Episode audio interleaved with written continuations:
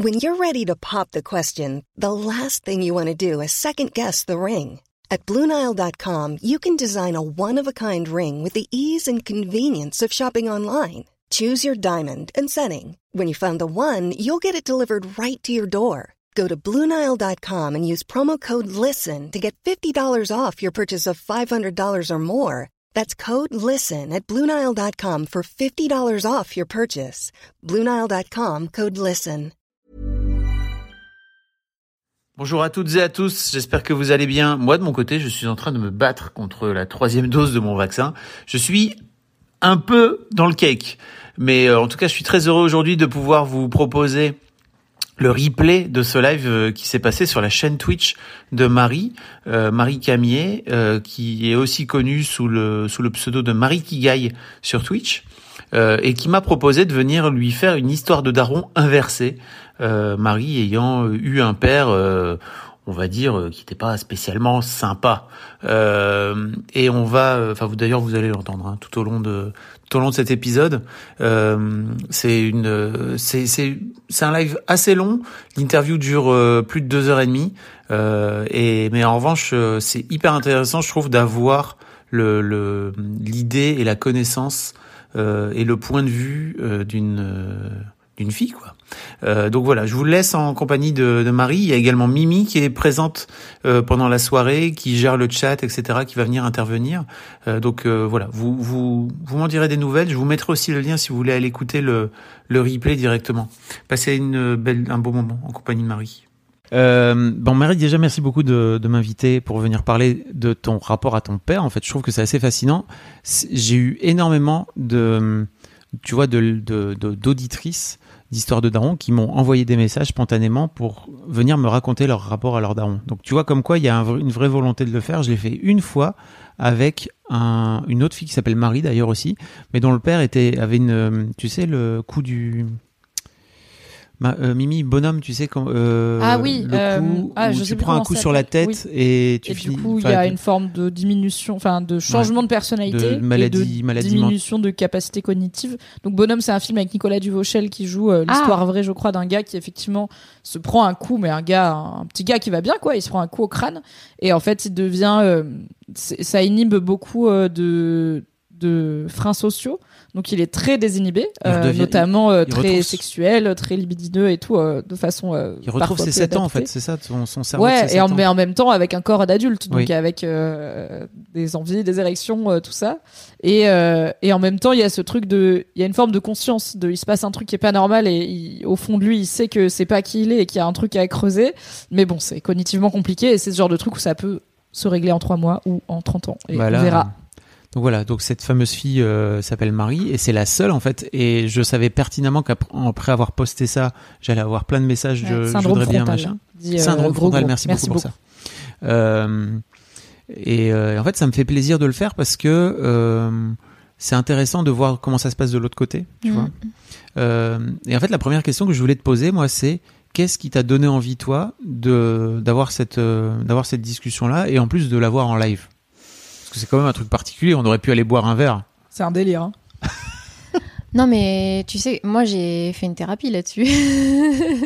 Bah, je sais pas, non ouais, bah en fait, euh, le faire en dehors du live, c'est un chemin que j'ai déjà fait parce que j'ai un peu travaillé, euh, j'ai un peu travaillé sur mon histoire parce que ça a eu des répercussions sur euh, mon image de moi, ma confiance en moi, etc. Et euh, ça m'a au début fermé beaucoup de portes et j'ai réussi à les rouvrir après. Et c'est une des raisons pour lesquelles j'avais envie de le faire en live et de le faire avec toi. En fait, pendant des mois, depuis que franchement, depuis que j'ai lancé, lancé ma chaîne Twitch là en avril, je me suis dit il faut que j'arrive à parler d'une façon ou d'une autre du, euh, du rapport au daron et notamment au daron euh, dysfonctionnel. Parce que les discours euh, et les histoires qu'on a aujourd'hui autour de mm, des relations euh, filles-père, c'est souvent des histoires assez tristes euh, où il y a des ruptures, où il y a de la colère, où il y a de la frustration et où parfois les filles euh, je dis ça dans le sens euh, filiation, pas petite fille, tu vois, mais n'arrivent pas à se, à enfin, c'est des freins à leur construction en fait, à leur construction identitaire. Et moi, je, je, il y a certaines portes que j'ai réussi à ouvrir en travaillant sur euh, moi, et tu sais, euh, sur euh, Mademoiselle, moi, ce que j'aimais bien, c'était qu'il y avait beaucoup de témoignages de, de meufs où tu te disais, euh, purée, cette, anecdote, elle est vraiment très spécifique et en même temps, elle me parle. Elle me parle tellement au fond de moi. C'est, ça devient, c'est l'intime qui est universel. j'y crois beaucoup et du coup, je me demandais quel était le bon format pour discuter de ça sur ma chaîne, notamment sans que ce soit ouin ouin vicos.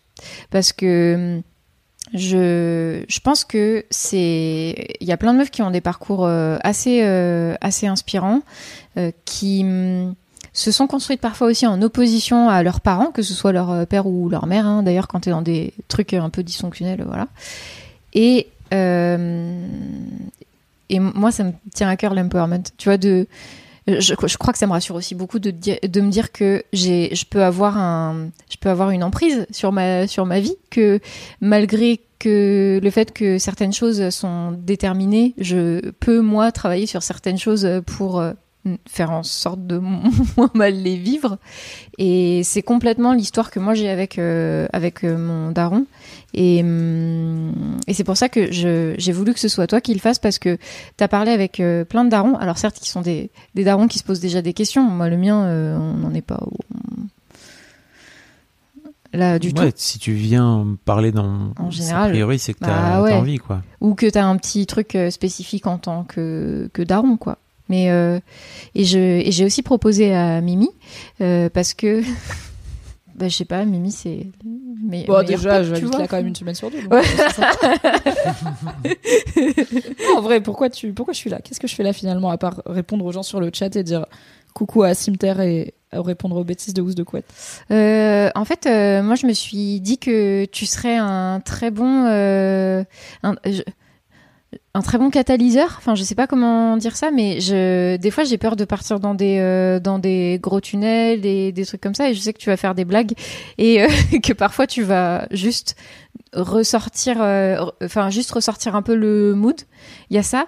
Et en plus, j'aime bien le fait que tu sois, que tu sois là, juste. moi, j'adore. Mais attends, mais attends, on me donne du fromage, on me donne de la bière, on me donne une discussion passionnante que j'aurais eu plus de mal à regarder en replay sur Twitch car je ne voilà, regarde et sinon je savais que tu regarderais pas le live donc je me suis dit putain je vais le faire avec elle hein, euh, voilà. j'aurais regardé. Sinon, elle saura pas. Ok.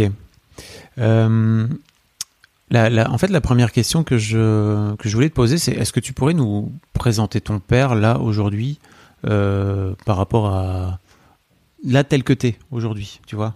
Est-ce qu'il est derrière le rideau Surprise, C'est pour ça que je suis dans ce live, c'est pour ce genre de van. J'espère que vous aimez, ça va être la soirée.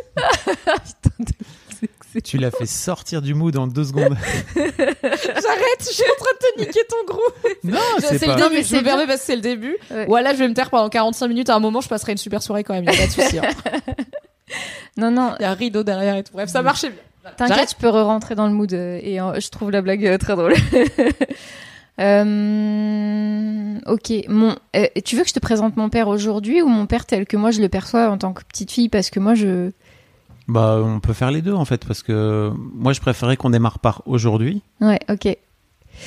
Moi j'ai une image dissociée de mon daron, justement, entre le daron que j'aurais aimé qu'il soit et le, et le daron qu'il est aujourd'hui.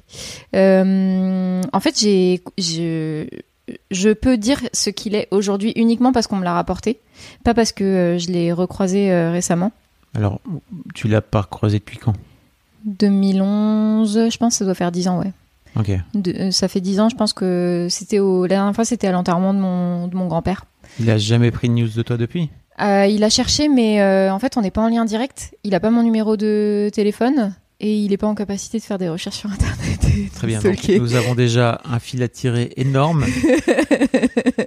qu'est-ce qui fait que qu'est-ce qui fait que tu lui parles plus et qu'il a plus ton numéro? Ok, il y a waouh, waouh. Ok, euh, il y a beaucoup de choses. Euh, là, je peux te dire que mon père aujourd'hui, c'est euh, une c'est une personne qui vit dans une maison spécialisée avec d'autres personnes qui ont eu des accidents vasculaires cérébraux là. Hmm. Et donc il est AVC. Ouais, alors lui, c'était une rupture d'anévrisme. Oui. Voilà. Euh, d'ailleurs, j'ai appris aux gens qui, qui travaillaient dans euh, cette structure que son, sa rupture d'anévrisme n'était pas un hasard euh, du calendrier, mais qu'elle était due à l'alcool. Ils le savaient pas. et c'est un délire, en fait. J'étais là, mais un jour, j'ai reçu, je remonte, je remonte un peu le film, mais en gros, il y a deux ans, à mes deux semaines avant mes 30 ans, je reçois un texto de mon oncle, qui est donc son frère, qui me dit euh, coucou Marie, euh, c'était même pas un texte, c'était sur LinkedIn, il m'avait retrouvé. coucou Marie, euh, je, je me permets de te contacter, je t'ai retrouvé sur internet.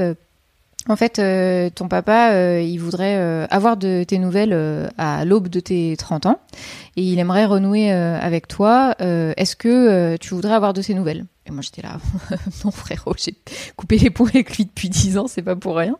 Et, euh, de là, euh, il y a eu euh, tout un process qui s'est mis en place parce que donc j'ai appris qu'il était dans une structure spécialisée dans laquelle il est aussi accompagné psychologiquement, même si j'ai trouvé que entre parenthèses les psys qui l'accompagnaient étaient nuls à chier, mais c'est un autre sujet. Et il y est suite au décès de ma grand-mère. Mes grands-parents du coup ils sont décédés à quelques années d'intervalle et mon père vivait chez eux. Mon père, il est handicapé à 80% à cause de la rupture d'anévrisme qu'il a fait euh, quand j'avais euh, une dizaine d'années. Et euh, quand il a fait cette rupture d'anévrisme, ça a été le, moment final où ma daronne, elle a fait à mon grand-père, ok, là, c'est plus possible, il faut que vous veniez le chercher parce que je, peux plus, j'en peux plus. Et c'est dû à sa surconsommation d'alcool et euh, bah, bah, du coup au train de vie qu'il euh, qu'il qu'il menait son corps a son corps a fini par euh, lâcher. Et ça a eu des séquelles parce que pendant dix jours il a été dans le coma. Il y a eu de la rééducation etc mais il y a des choses qui sont jamais revenues. Et en fait non seulement intellectuellement il y a eu une diminution de ses capacités mais en plus c'est quelqu'un qui a été élevé dans dans le, les jupes de ma grand-mère, euh, qui, a, qui l'a toujours considéré comme son, son petit garçon euh, fragile, euh, qu'on envoyait de temps en temps aux sources pour, parce qu'il avait de, de l'asthme et à qui il fallait qu'il, qu'il fallait pas trop pousser. bon, s'il fait pas trop d'études, c'est pas grave parce que son grand frère il fera des études et lui il s'occupera de lui par la suite. Enfin, il y a des histoires familiales. quel âge ton père? Il est de 65. Donc 57 euh, maintenant, hmm. ouais. Il m'a eu jeune, hein, il m'a eu à 23, 24, 23, 24 ans. Et, hum, et, donc euh, à partir du moment où lui, il a été, euh, bah, où il a commencé à vivre chez mes grands-parents, là les rapports ont été hyper compliqués. C'est devenu bah, quelqu'un d'assez aigri et de méchant. Euh, qui, avec qui en plus j'avais du mal à nouer parce qu'il était euh, tout le temps en... Enfin, il y avait un truc un peu... Euh, on, est, enfin, on était complètement à côté... Enfin, on était pas... On, juste, on pouvait pas se comprendre en fait. Enfin, il y a un truc dans notre... Ça, c'était après tes 10 ans, on est d'accord Ouais. je crois que j'ai... Déjà, t'étais genre pré-ado, quoi. Ouais, c'est ça. C'est complicated, mais est-ce que tu as de ce fait-là des souvenirs de ce qui se passe avant tes 10 ans? Ouais, euh, mais c'est pas des trucs marrants. Et... Bah, de toute façon, ça n'a pas l'air d'être marrant de non. donc euh, let's go, hein, j'ai envie de te dire. En fait, euh, j'ai l'impression, tu vois, je te disais, je pense que ma capacité d'anticipation et d'organisation, elle vient pas de n'importe où. Euh, je, pense que ça vient notamment du fait que bah, dans mon enfance, j'ai géré beaucoup de choses, euh, comme parfois les adultes doivent le gérer, euh, non pas euh, par euh, manque de volonté de ma daronne, tu vois, mais simplement parce qu'elle s'est retrouvée toute seule à nous élever avec, avec, avec mon frère. Et, hum, et en fait, à partir du moment où, euh, bah, moi, j'ai eu l'impression d'avoir euh, la responsabilité de mon frère sur certains moments, euh, la responsabilité de m'occuper de la maison, de faire à bouffer. Deux ans de moins que moi. Ok.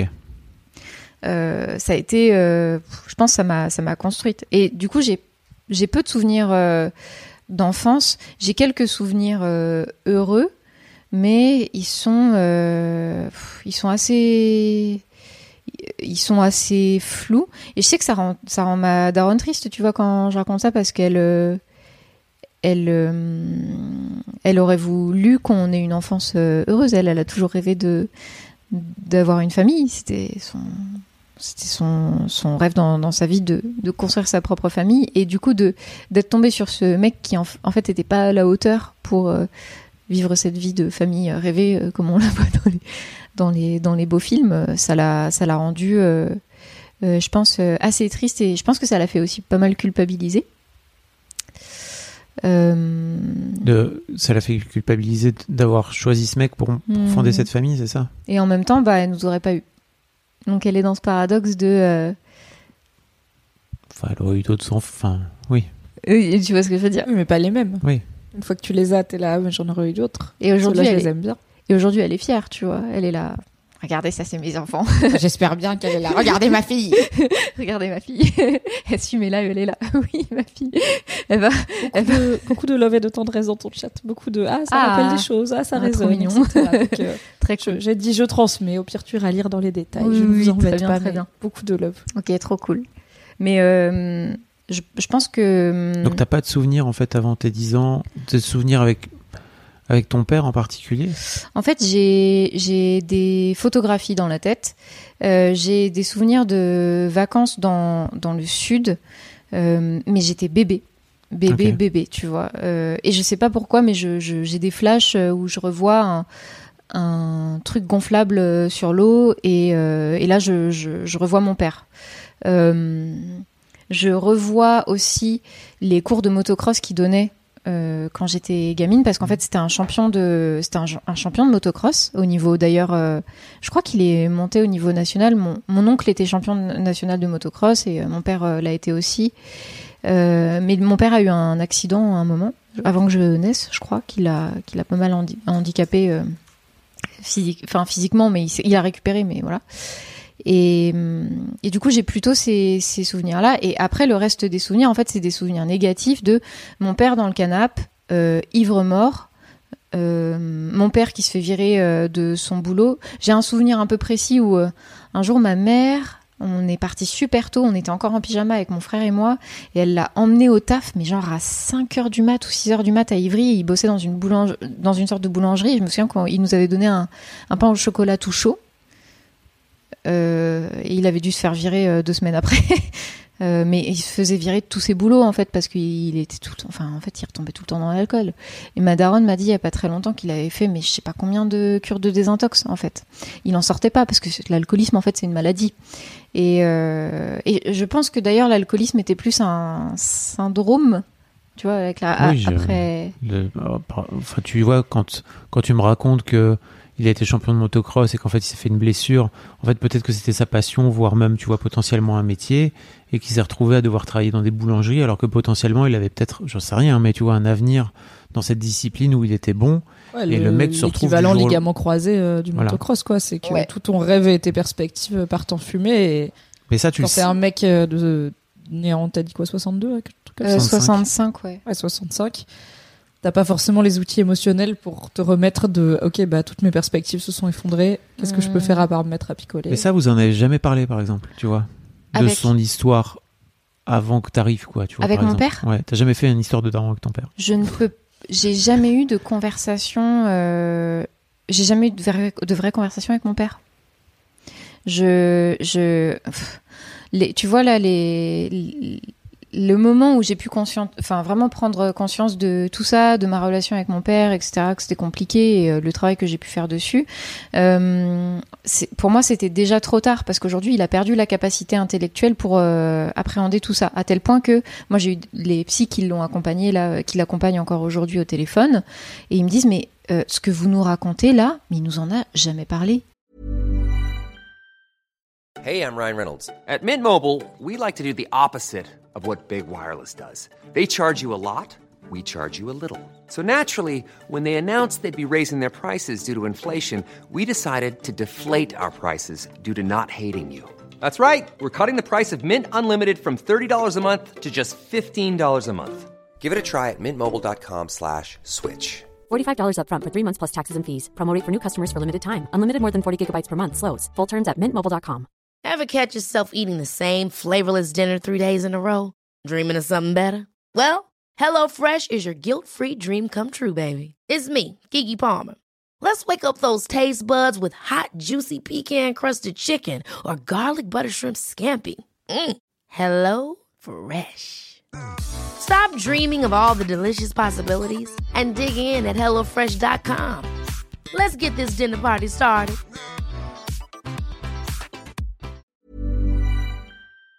Il s'en souvient pas. Euh, il y, a, il y a une partie de son cerveau qui est abîmée et bah, bien sûr, bah, il y a, c'est des parties, je pense, où avec les dingueries, tu vois, qui se sont effacées. Et hum, donc, ce qui, moi, le même, le, tu vois, le taf que j'ai dû faire par rapport à ça, ça a été de me dire comment est-ce que je peux me construire en n'obtenant jamais réparation par rapport à ça. Mm. Hum, et, c'est le travail euh, de beaucoup. Moi, j'ai compris après coup que c'était le travail que beaucoup de gens traumatisés euh, font, en fait. Et hum, c'est pas un. Je j'aurais jamais pu le faire euh, toute seule. Et je pense que si ma psy, d'ailleurs, à ce moment-là, elle m'avait dit vous êtes en train de faire un travail de personnes traumatisées, ça aurait pris des, proportions importantes. Alors que elle m'a juste emmené dans euh, ok qu'est-ce qu'on peut elle fait de la thérapie cognitive et comportementale et ma psy je l'ai trouvée dans un centre euh, spécialisé en addictologie et donc elle accompagne euh, elle est spécialisée dans l'accompagnement des personnes qui sont addictes ou des personnes proches d'addicts et c'était trop bien d'ailleurs si vous avez cette situation là sachez que à Stalingrad je sais pas si c'est toujours à Stalingrad mais il y a un y a un, centre où vous pouvez avoir des consultations gratuites avec des psys et c'est pas des, pas un CMP, tu peux vraiment prendre littéralement rendez-vous comme ça. Et moi, c'est comme ça que j'ai trouvé ma psy, qui ensuite s'est installée en cabinet, parce qu'elle est, bah, elle est, elle est cool et j'ai continué avec elle. Et aujourd'hui, je paye mes séances. mais, euh, mais elle est, elle était hyper bah, spécialisée dans cet accompagnement-là. Et moi, j'ai eu besoin à ce moment-là de, de venir euh, travailler là-dessus avec une personne qui comprendrait de quoi j'allais lui parler. Et euh, et je, enfin, je, en fait, j'ai jamais pu avoir cette conversation. Ouais, j'ai jamais pu avoir ces conversations-là. Il y a eu des moments où euh, je me suis dit, est-ce que je lui écris une lettre? Tu sais, des fois, les psys ils donnent ce conseil. Moi, ma psy m'a jamais donné ce conseil-là. Elle m'a jamais dit, euh, écrivez-lui une lettre et tout pour dire ce que vous ressentez ou nanana. Euh, mais je me suis posé la question de, est-ce que ça me ferait du bien de lui écrire une lettre pour lui dire, en fait, tu m'as fait subir ça, ça, ça, ça ça m'a fait ça, ça, ça, ça. Et après, je me suis dit, mais je crois qu'il sera. Je crois qu'intellectuellement, malheureusement, il sera pas en capacité de comprendre aujourd'hui. Mais tu es sûr que l'important, c'est qu'il comprenne ou c'est juste que tu vides ton sac? Exactement. C'est pour ça que j'ai fini par ne pas envoyer. Enfin, j'ai jamais fait cette lettre-là, tu vois. Mmh. Parce que je.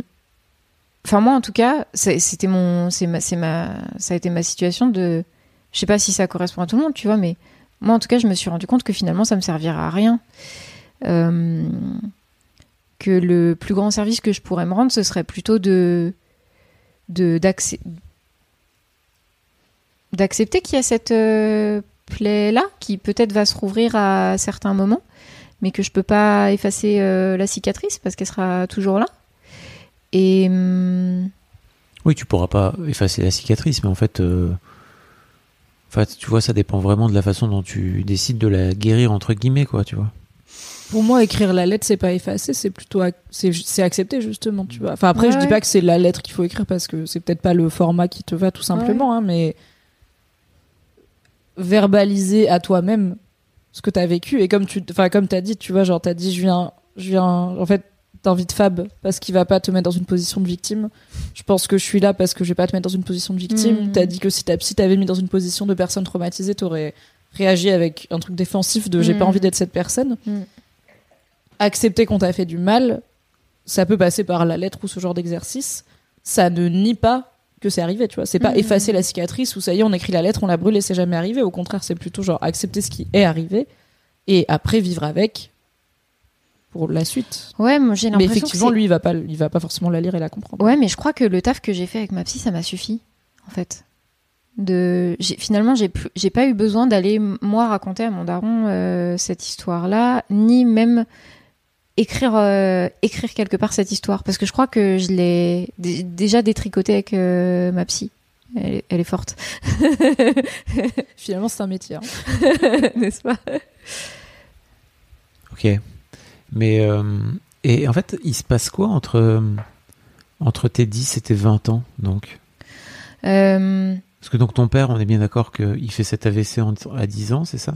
Ouais, il, a, il, fait une rupture euh, d'anévrisme, ouais. En fait, c'est oui, rupture d'anévrisme. Ouais. Et tu coupes les points avec lui vers 20 ans, c'est ça? Ouais, ouais, ouais, c'est ça. En fait, au moment où mon grand-père il tombe malade d'Alzheimer et que vraiment c'est irrécupérable, euh, et que j'ai plus de lien avec lui. Mon grand-père était quelqu'un de très liant et euh, c'est mon papy foot. Mon papy foot, euh, il a fait tous les trucs que mon papa il a pas fait, tu vois.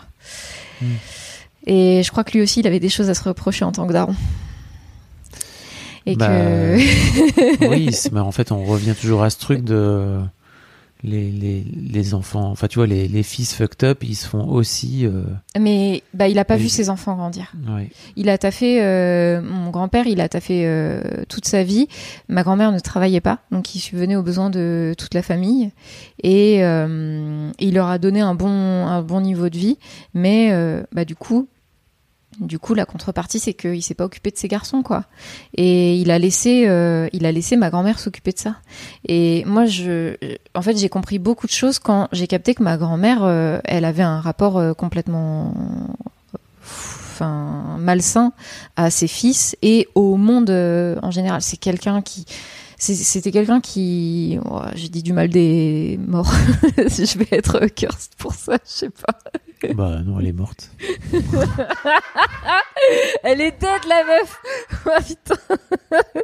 Je veux dire, euh, ce qui compte, c'est les vivants, non? Bah en fait, tu sais, c'est je, je suis assez nuancée. Tu me connais, moi je suis quand même assez nuancée en empathie avec les gens, mais euh, mais ma grand-mère, euh, j'aurais pas de mal à dire que c'était quelqu'un de méchant, tu vois, Mmh. et euh, qui remuait la merde et euh, qui je sais pas pourquoi elle faisait ça. Je crois que c'était pour euh, quelque part euh, se sentir exister, elle, tu vois. Bah, Elle a sans doute été élevée par une mère qui faisait exactement la même chose et Bah, qu'elle avait besoin de, a- régner sur son petit monde, en fait. Elle tu a vois. pas été élevée par une euh, mère, elle a été mise à la DAS. euh, voilà, vous savez, il y a tellement de choses hein, qui Ceci s'expliquent. explique peut-être. Un indice chez vous. Vraiment Bah ouais, en fait, euh, tu vois, les schémas familiaux qui sont pétés, en fait, il y a, y a pas non plus euh, de mystère hein, sur la façon dont après les gens ils, con- ils conçoivent l'éducation de leurs enfants à cette époque-là. Et, euh, et alors, ma grand-mère était alcoolique. Et ce que j'ai appris, c'est que le jour où elle a arrêté, enfin le jour, j'exagère pas le jour, mais au moment où elle a arrêté de boire, mon père a commencé à boire. C'est pour dire le lien très étrange qui les unissait. Comment tu le sais? Hum, C'est ma mère qui m'a raconté. C'est ma mère qui m'a raconté ça après coup. J'étais là, waouh, c'est chaud. Et ma mère m'a raconté que les, pr- mes premières années, moi j'ai connu mon père non alcoolique mes deux premières années. Et euh, mais ma mère, elle a vu des trucs, euh, des dingueries où. euh, Tes deux premiers. Tu Bah, veux dire, tes 1 et 2 ans. ouais. Donc, Voilà. tu l'as pas connu, quoi. Alors, bah moi, je, tu sais quoi, je suis pas totalement d'accord avec ça parce que je crois que Tu te souviens? Je crois que mon corps se souvient de certaines choses, ouais. Ma mère, elle m'a dit que mes deux premières années, j'ai été beaucoup aimée. Vraiment très fort, mais au point que elle n'avait pas le droit de me toucher, quoi. J'exagère, mais elle était en mode euh, ton père, il était gaga de toi. C'était euh, difficile de t'approcher parce que il s'occupait de toi. C'était son bijou, euh, sa perle et tout.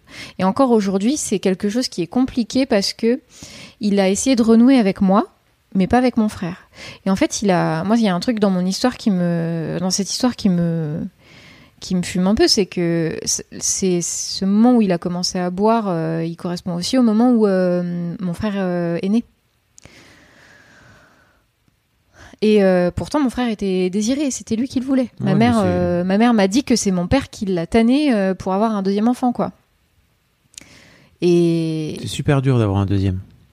Parce qu'en fait, même si tu veux un deuxième, tu te rends pas compte des implications qu'il y a derrière un deuxième. Filles, je vous parce que c'est pas juste le premier pareil, c'est le premier, mais a- enfin, c'est comme le premier, mais il y en a déjà un. Et et surtout, coup- c'est pas comme le Hmm. premier. Oui. Je crois qu'on Hmm. néglige le fait que le premier, c'est trop bien parce que c'est nouveau. Et en fait, le deuxième, bah, l'air de rien, c'est quand même pas nouveau. Ah shit, here we go again. Et, et en fait, t'as aussi le premier dont il faut t'occuper. Donc, t'as trois, deux ans de moins que ton frère. Donc, deux, deux ans et demi de plus. donc deux lui. ans et demi de plus. Donc, en fait, tu vois, t'étais encore toute petite. Ouais. On avait encore besoin de s'occuper de toi, etc., etc. tu Ouais. vois. Ouais, carrément. Donc, euh, et quand t'as deux enfants en bas âge, euh, bah, c'est compliqué à gérer, quoi. Donc, Bah, euh, ouais. si t'es pas solide sur tes appuis, puis tu, quand est-ce qu'il s'est blessé là, son histoire de Je crois que c'était avant que je naisse. Il me semble que c'est un an euh, avant que je naisse. En gros, ils se sont mariés et euh, neuf mois plus tard, j'étais là. Hop là, on a pas. Est-ce que tu sais euh, si, euh, ce qui serait pas forcément très surprenant hein, pour des gens de cette génération, si c'était important pour lui d'avoir un fils? Genre, est-ce qu'il voulait un deuxième enfant dans l'espoir d'avoir un fils? Est-ce que le genre était important en gros? Ou est-ce Mais- que juste il voulait un deuxième enfant parce qu'il aimait bien avoir un enfant? Franchement, j'ai pas posé la question à Madaron. C'est une bonne question. Mais... Pour moi c'est une question évidente qui s'est posée Mais dans ma vie parce qu'on est que des sœurs donc Ouais. ça s'est assez vite posé de bah alors vous êtes pas déçu monsieur ce qui est bon pas dingue mais c'est la vie Ouais. mais du coup euh, c'est Mais c'est biaisé ton truc parce qu'en fait c'est ta mère qui te répond à chaque fois. Tu vois, si je puis me permettre, hein, c'est. Mais j'imagine Ouais, que tu, tu pourras Ouais, pas ouais. faire autrement. Mais en fait c'est tout le temps ta mère qui répond à la place de ton père. Et en fait ta mère, elle est elle-même en train de projeter un truc sur ton père quand elle fait Ah, ça. mais bien sûr. Ou elle projette un truc sur l'image qu'elle avait à l'époque de ton père. Ouais, ouais. Et quand elle dit que ton voix, ton père, euh, il t'a aimé pendant ces deux premières, pendant tes deux premières années, etc., etc., c'est sans doute extrêmement vrai en fait. Mais Mm. je trouve, je, je me dis, c'est quand même fou et c'est quand même dommage pour toi que t'aies jamais eu cette discussion là avec ton père. Et peut-être que c'est ça qu'il voulait te dire, tu vois, quand. euh, Quand, Quand- il a repris quand- contact, euh, Mhm, quand, il a voulu reprendre contact, ouais. donc euh, attends, parce que 30 balais, euh, quand t'avais 30 balais, il y a quel âge 60 ans, c'est ça euh? Bah là, il a 57, non, un truc comme ça. Ok, donc cin- 50. 55, 57. Ok. Euh, Ouais, en fait. euh, T'as pas de regret Ah, bah putain. Non, mais tu vois, de, de te dire, bah peut-être ça vaudrait la peine d'aller lui faire coucou, tu vois. Ça a été. dans, un, dans un mood différent d'avant, tu vois. En fait, ça a été un énorme. C'est une des raisons pour lesquelles j'avais envie d'en parler en... publiquement, tu vois, de ça. C'est que ça a été un. Comment dire je, me suis pris la tête comme pas possible là-dessus. Pour plein, de, pour plein raisons différentes. D'une, parce que moi j'ai fait mon chemin. Et si j'ai décidé de couper les ponts euh, avec lui, c'est pas euh, seulement parce que en fait il est plus en capacité aujourd'hui, enfin, d'après ce qu'on me dit, euh, de je sais pas, de nouer une relation qui moi euh, m'intéresserait, tu vois. Une, tu- enfin, tu me connais, j'aime bien Mm. les relations qui ont quelque part des relations profondes où il y a de l'échange, euh, Mm. voilà. Euh, en fait, euh, c'est aussi parce que bah euh, il m'a fait peur, il m'a fait du mal, il m'a fait, il m'a, il m'a rentré des schémas dans, dans la tête qui sont qui sont complètement fucked up et qui ont encore des implications aujourd'hui dans, dans ma vie. Pas plus tard qu'une semaine, je me suis rendu compte que je, il y a un truc que j'ai super mal vécu et je me suis dit ah putain c'est lié à ça. Et Soit t'en dis trop, soit t'en dis pas assez, je sais pas, mais. bah, en fait, euh, euh, les enfants de parents alcooliques, ils, ils vivent beaucoup ça. Mais euh, souvent, les parents alcooliques, ils disent à leurs enfants euh, si, tu, si, si, si tu fais les choses bien, je, je vais guérir. Ah, Si t'es une, moi, il me disait si t'es une bonne fille, si t'es une bonne élève, euh, je, ferai tout pour guérir. Et moi, mon père, pendant toute mon enfance, il m'a fait la promesse qu'il allait guérir. Et euh, je, me suis mis dans la tête que si je faisais les choses bien, parfaitement, tu vois, tu, connais ma rigueur voilà, bah tout irait bien. Et aujourd'hui, ce qui me fait le plus de mal dans mes relations, c'est que parfois je fais les choses parfaitement bien et ça va pas quand même. Et à chaque fois, ça me renvoie à ce que je, vis moi comme un échec par rapport à mon père. J'ai l'impression que si mon père il a pas guéri, c'est parce que j'ai pas j'ai pas fait assez bien. Parce que dès mon plus jeune âge, il m'a mis dans la tête que ça dépendait de moi, tu vois. Et c'est pas, il était pas malveillant en fait quand il a fait ça. C'était juste, il voulait que je, bah, je sois une personne bien, je pense, tu vois, que je donne le meilleur de moi-même. Sauf que c'était le, le pire euh, conseil à me donner parce que il, me disait ça en planquant des, bouteilles dans le sous-sol, tu vois.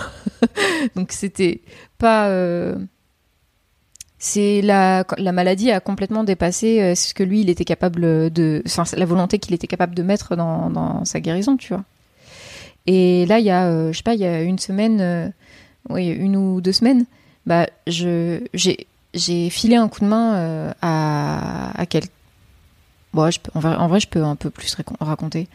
En gros, euh, pas obligé, hein, mais non, mais bah pff, oui et non. En gros, euh, j'ai filé c'est un peu le problème du live, tu sais. Non, mais ça va. On pourrait décider de cut. Mais non, je, non, non, en plus, ça va, c'est tranquille.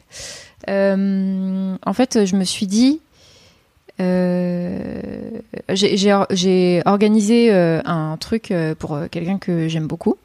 Et euh, j'avais mis euh, une condition qui était, euh, écoute, si tu veux que tout se passe bien, je pense qu'il faut que euh, une personne ne vienne pas, parce que cette personne va risque de gâcher la soirée. Mhm. Et franchement, je mets beaucoup d'énergie dans, dans cette soirée que je t'organise. Donc, je, c'est ma condition. C'est, s'il te plaît, fais en sorte qu'elle ne vienne pas parce que, en fait, ce serait compliqué à Mhm. gérer. Tu vas, tu, tu vas toi-même passer la, la soirée à, à la gérer.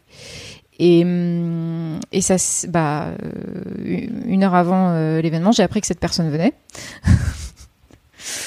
Donc j'ai fait bon, bah super, j'ai organisé euh, l'événement et euh, bah je me suis je me suis cassée avant que la personne arrive parce que je savais que ça avait ça allait être la sauce en fait. Et parce que j'avais mis cette condition là aussi de euh, en fait je veux enfin juste j'ai mis cette condition c'est pour une bonne raison, c'est pour pas qu'il se passe de dinguerie et voilà. Et ça a été un peu un échec euh, je l'ai vécu moi comme un échec parce que je me suis dit je comprends pas en fait parce que donc j'étais très triste parce que j'ai eu l'impression de pas être euh, respectée, tu vois, en plus, que mon, mon, mon, mon- ma limite, elle était pas respectée. Et franchement, j'en ai pas beaucoup des limites. Celle-ci, c'en était une. Et du coup, que, que, que ça se passe comme ça, je me suis dit, putain, j'ai beau faire les choses, je sais pas, j'ai beau, faire les choses bien, en fait, les gens, ils en font qu'à leur tête. Et euh, ce sentiment d'impuissance euh, que, je ressens vis-à-vis des, personnes, même quand je vois que c'est pas bon pour eux, tu vois, que ce soit l'alcool ou le choix de faire venir une personne qui est toxique, ou qui a des comportements toxiques plutôt, bah. Ça, me met juste dans le même euh, mood. Et je sais que ça me bute particulièrement et parce que ça me rappelle ça, en fait, à chaque fois de. Ok, mais si on creuse un peu. En gros, ce que tu fais là à ce moment-là, c'est que tu organises ce truc pour cette personne. Mm. D'accord? Euh, Et donc c'est sa soirée. Ouais. C'est pas ta soirée. Ouais. Tu vois? Et en fait, tu lui dis Ok, je, je- j'ai j'ai organisé toute cette soirée. Et d'un coup d'un seul, en fait, tu viens poser une condition que je comprends en plus, hein, tu vois, qui est Ouais. légitime de ta part. hein. mais tu viens lui poser une condition, tu viens pour le coup sur, euh, sur, sa, sur, sur son bout à lui de la relation, si tu veux. Carrément. Et, et en fait, tu peux pas contrôler ce qui Ouais. se passe sur son bout à, à lui. Complètement. Tout comme euh, tu pouvais pas contrôler ce qui allait se passer sur la santé de ton père, même si tu faisais le, du mieux possible que tu pouvais. Mais je crois que c'est ça qui est le plus difficile à. Enfin, c'est le truc sur lequel c'est le plus difficile de travailler, c'est le ce sentiment d'impuissance en fait euh, sur les sur les choses. Et que t'as quand quand t'es dans ce genre de enfin de construction euh, d'éducation et tout mais que t'as même aujourd'hui euh, globalement tu vois ça, ça crée juste un sentiment d'injustice de la colère enfin. Mais elle est où la puissance? Si tu réfléchis deux secondes. elle est où la puissance? Tu viens de me dire que tu avais un sentiment d'impuissance par rapport aux gens qui sont en face de toi. Bah oui, je, ouais, la, la seule chose euh, sur la laquelle euh, puissance je peux influer, c'est moi. Ouais, mais je sais. Mais hum, En fait, ça change tout. je sais, mais je crois que je suis aussi quelqu'un qui care beaucoup, tu vois. Alors pourquoi tu cares? Tu parte sur ma syndrome de l'infirmière euh J'ai un potentiel début de réponse de euh, Simter dans le chat qui dit euh, il faut faire le deuil du contrôle malgré les années à se gérer dès l'enfance. Ouais. Et je pense que c'est Ah, un truc d'autonomie qui t'a été imposé assez vite. Ouais. De, bah, clairement, t'avais au moins un de tes deux parents qui n'était pas disponible dans son rôle de parent, donc t'as dû être autonome. Et puis, comme t'as dit, t'avais clairement une charge de ton père qui te disait si tu te comportes bien, j'arrêterai d'être malade, ce qui est en fait, t'as dit c'est classique chez les enfants d'alcooliques. Moi, je sais pas, c'est pas, enfin, je, je suis pas spécialement au courant de des statistiques ou des patterns, on va dire, de, de la chose.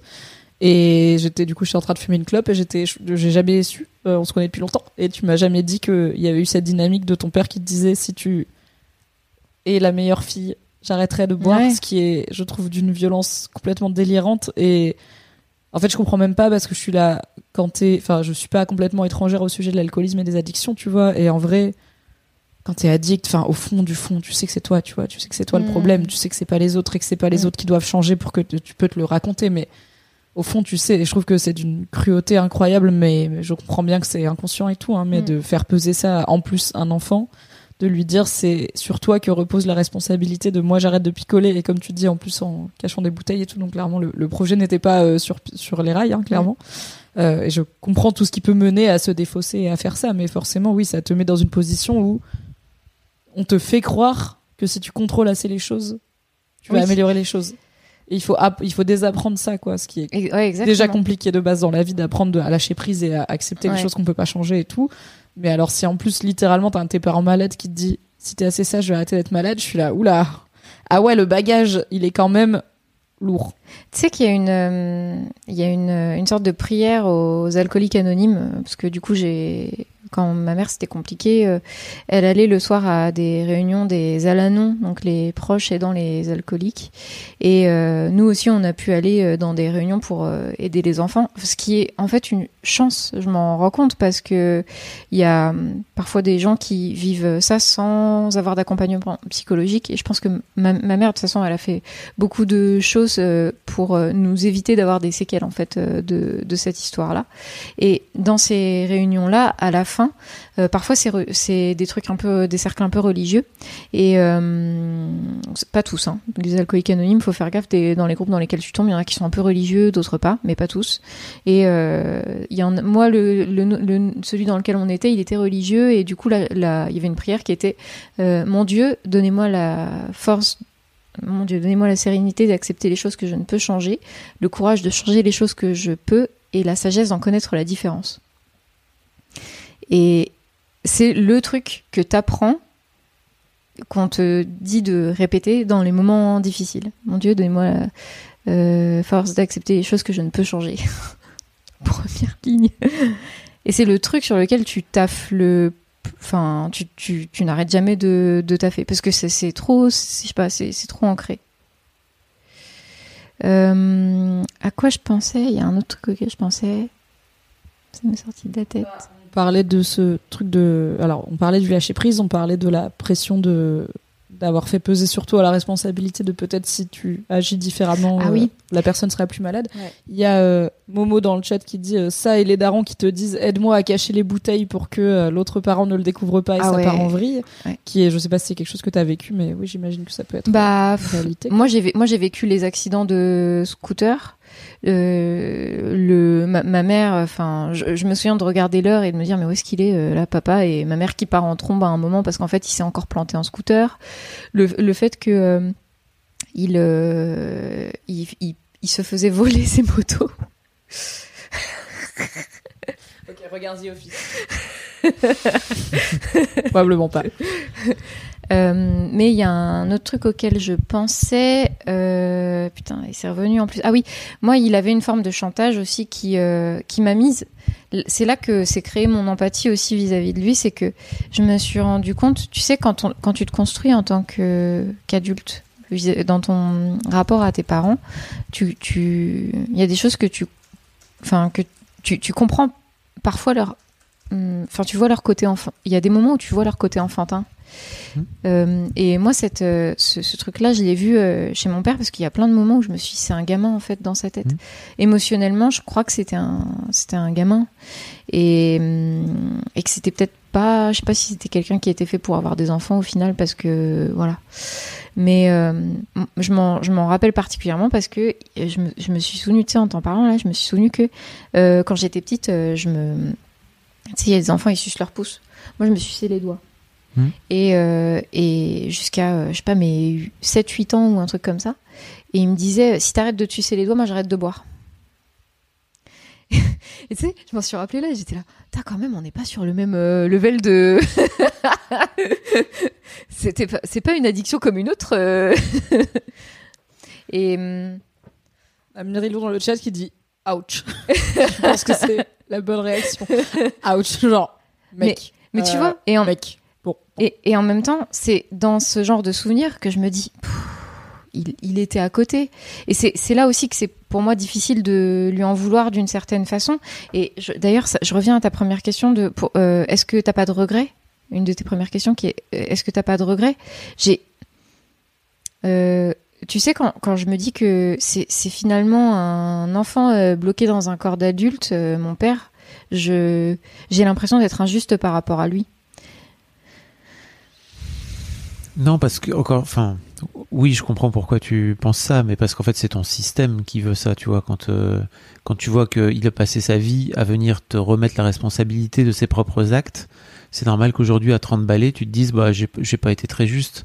Après, pour moi, il faut vraiment te recentrer sur qu'est-ce qui est bon pour toi et qu'est-ce qui serait bon pour toi, parce que là, encore une fois, tu vas sur son bout à lui de la relation, tu vois. Et? Je crois. Parce qu'en fait, désolé, alors, pour tous les gens du chat, je tiens à vous dire un truc. Euh, tu ne dois rien à tes parents. Tu n'as pas Ah, demandé. Tu ouais. n'as. Écoute-moi bien, c'est vraiment très important, très très important. C'est vraiment très important. Et je sais que c'est compliqué pour toi de l'entendre parce que bah ton système euh, familial, etc.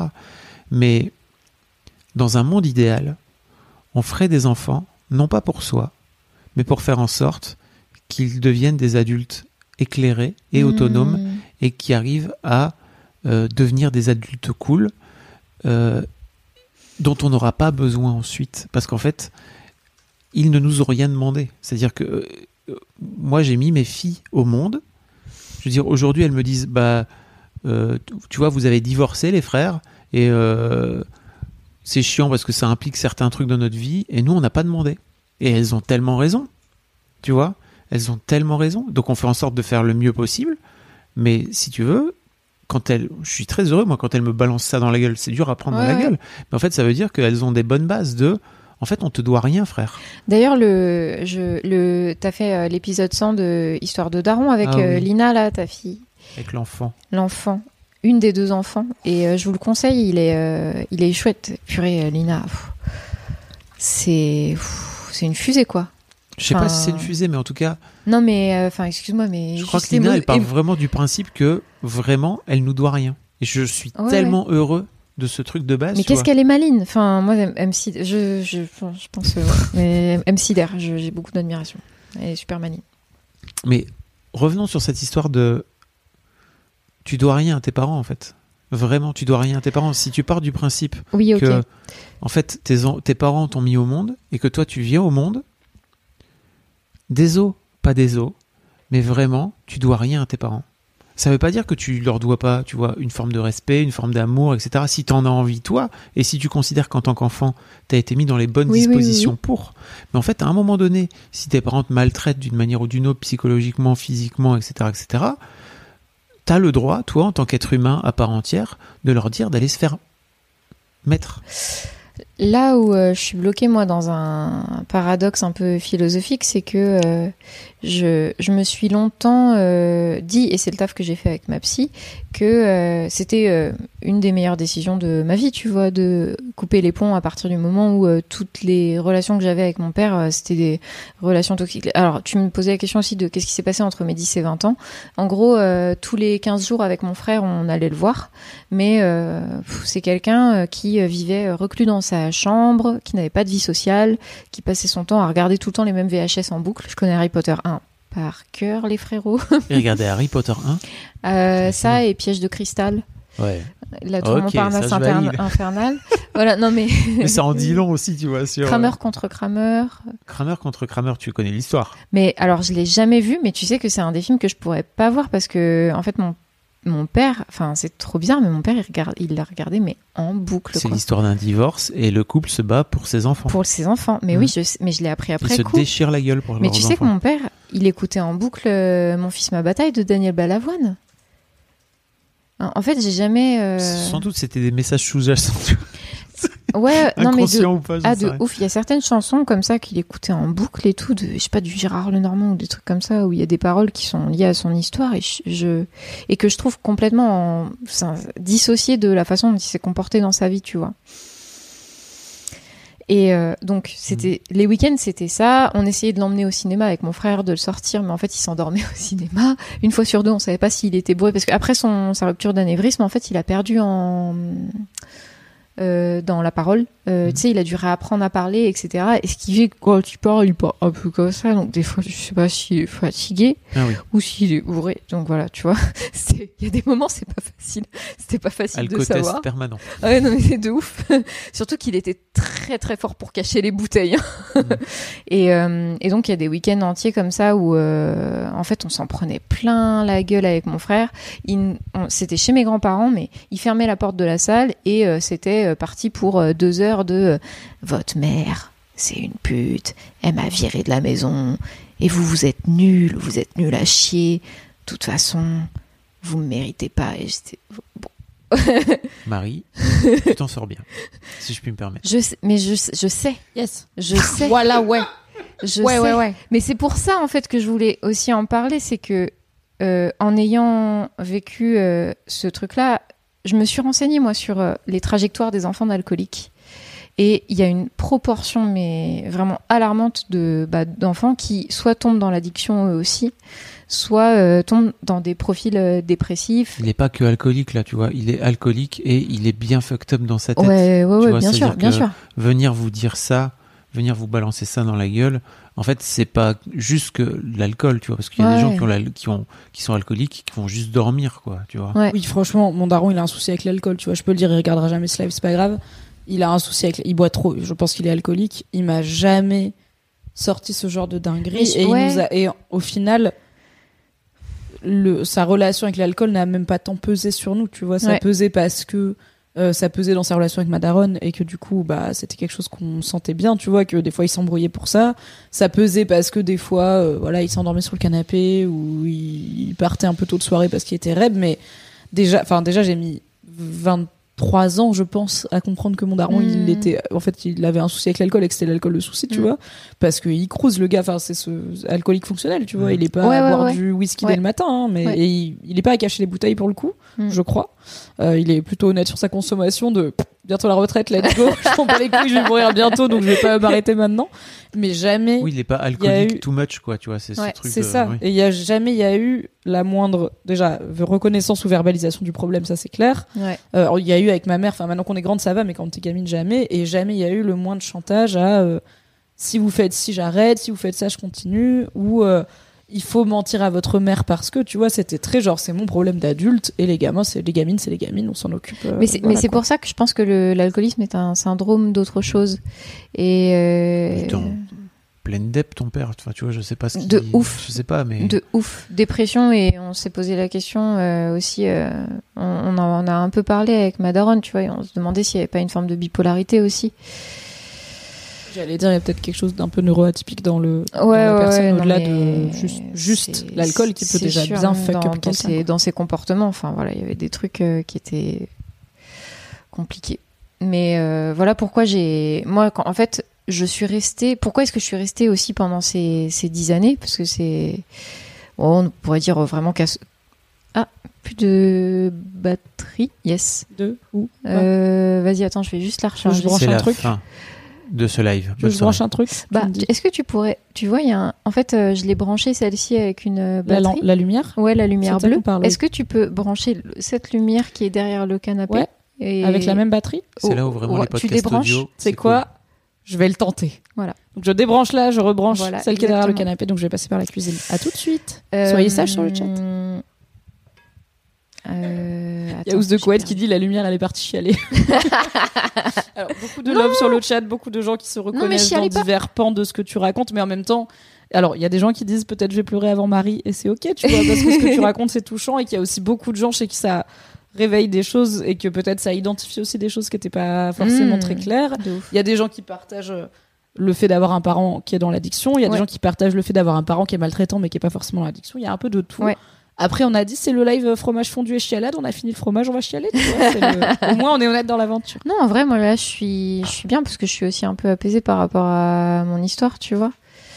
Mais euh, une des raisons pour lesquelles euh, moi je suis restée, c'est que c'est encore, là aussi, c'est une forme de chantage, tu vois. C'est que euh, mes parents, ils n'ont pas divorcé.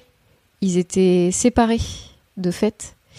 Et quand mon père il a eu son accident, il venait à peine depuis un an de commencer le prêt de la maison euh, qu'il venait d'acheter.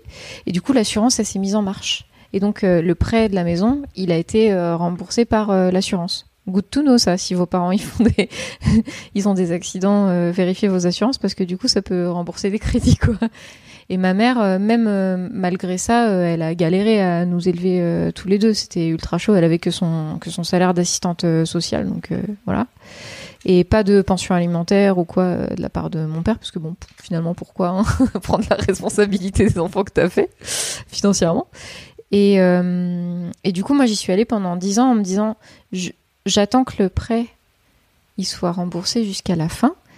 Comme ça, il nous cherchera pas des noises. Parce que si je coupe les ponts, euh, peut-être il voudra divorcer. Et à partir du moment où il y aura le divorce, le prêt de la maison, il sera plus remboursé par l'assurance. Y revient, Marie, mais est-ce que c'est vraiment ton rôle en tant qu'enfant?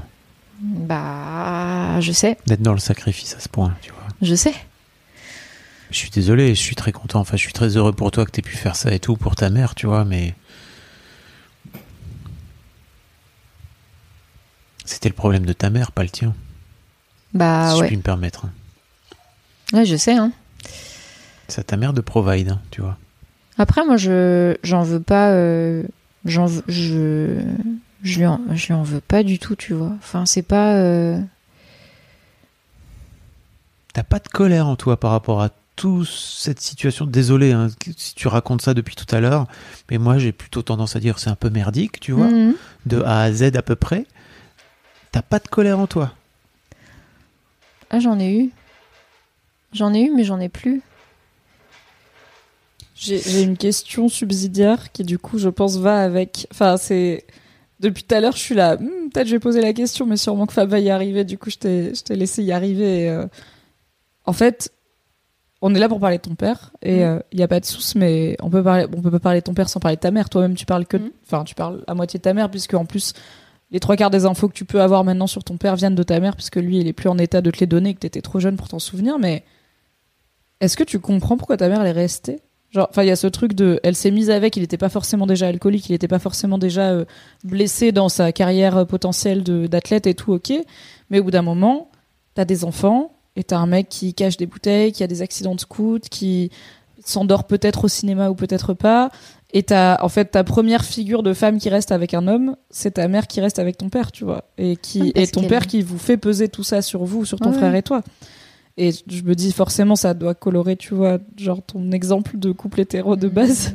Et comment tu perçois ta mère comme la personne qui est restée euh, quand même un petit moment avec et qui euh, a fait de son mieux, il n'y a pas de souci, tu vois. J'a- j'a- J'aime beaucoup ta mère, il n'y a pas de problème, mais c'est quoi le regard qui, qui va sur ta mère par rapport à tout ça, quoi? En termes de capacité à se sacrifier, peut-être? Bah, je pense que c'est ce que beaucoup de femmes euh, qui vivent des violences euh, dans leur couple euh, vivent, c'est-à-dire qu'elle a, elle, elle l'aimait. Et elle a cru que, elle a eu l'espoir et elle a cru que elle pourrait, euh, euh, ça pourrait changer. Et que si elle restait, ça pourrait changer. Et que si elle partait, ce serait encore pire, tu vois. Et Pour qui ce serait pire si elle partait? Pour lui. Mais ouais, mais après, euh, tu sais, l'histoire de, de ma mère, elle est aussi particulière parce que sa, sa, sa mère elle-même, elle a été, euh, elle était malade. euh, elle avait la maladie de, elle avait une sclérose en plaques et la, mar- la maladie de Charcot. Et elle a été diagnostiquée quand ma mère, elle avait 4 ans, sa, sa daronne. Et les médecins lui donnaient 6 mois à vivre. En fait, elle a vécu 16 ans. Ce qui est que ma daronne, elle, a, elle, a, elle, elle s'est toujours occupée de sa mère jusqu'à ses, jusqu'à ses 20 ans, jusqu'à ce que sa mère euh, meure. Et mon père, je crois qu'elle l'a rencontré, elle avait 16 ans ou un truc comme ça. Yes, donc on est dans le care en Bah, termes de mais bien personnalité. Je Non, mais bien sûr. Euh, tu crois que ça vient d'où? Il y a Cimetière sur le chat qui pour l'instant vaille beaucoup avec ton histoire qui dit euh, on n'a pas vraiment le choix, euh, nos darons ont morflé aussi. Et je pense que ouais, ça a morflé derrière et ça compte, enfin ça morfle du coup après quoi. Et euh, en fait, moi, c'est. Ah, je suis pas d'accord en fait. Désolé. C'est mais pas une fatalité, on- voilà, c'est un ce fait. truc de on n'a pas vraiment le choix.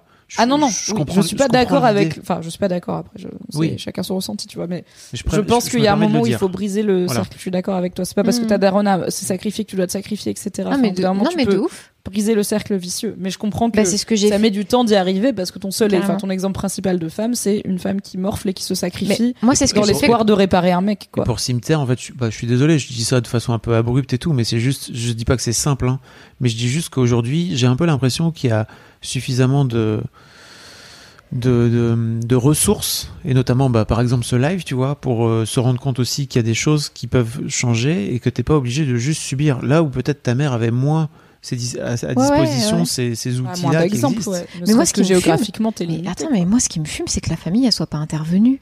Tu te rends compte? En fait, ils, ils ont vu. Ils ont fait, ils ont fait la, ils ont fait les aveugles là-dessus, quoi. Alors, je te spoil pas euh, l'un de mes prochains histoires de mecs, mais vraiment, j'ai interviewé un gars qui s'est fait violer par le mari de sa cousine entre ses, ses 11 et ses 15 ans, tu vois. donc dans une famille ultra euh, communautaire, tu vois, euh, Mm.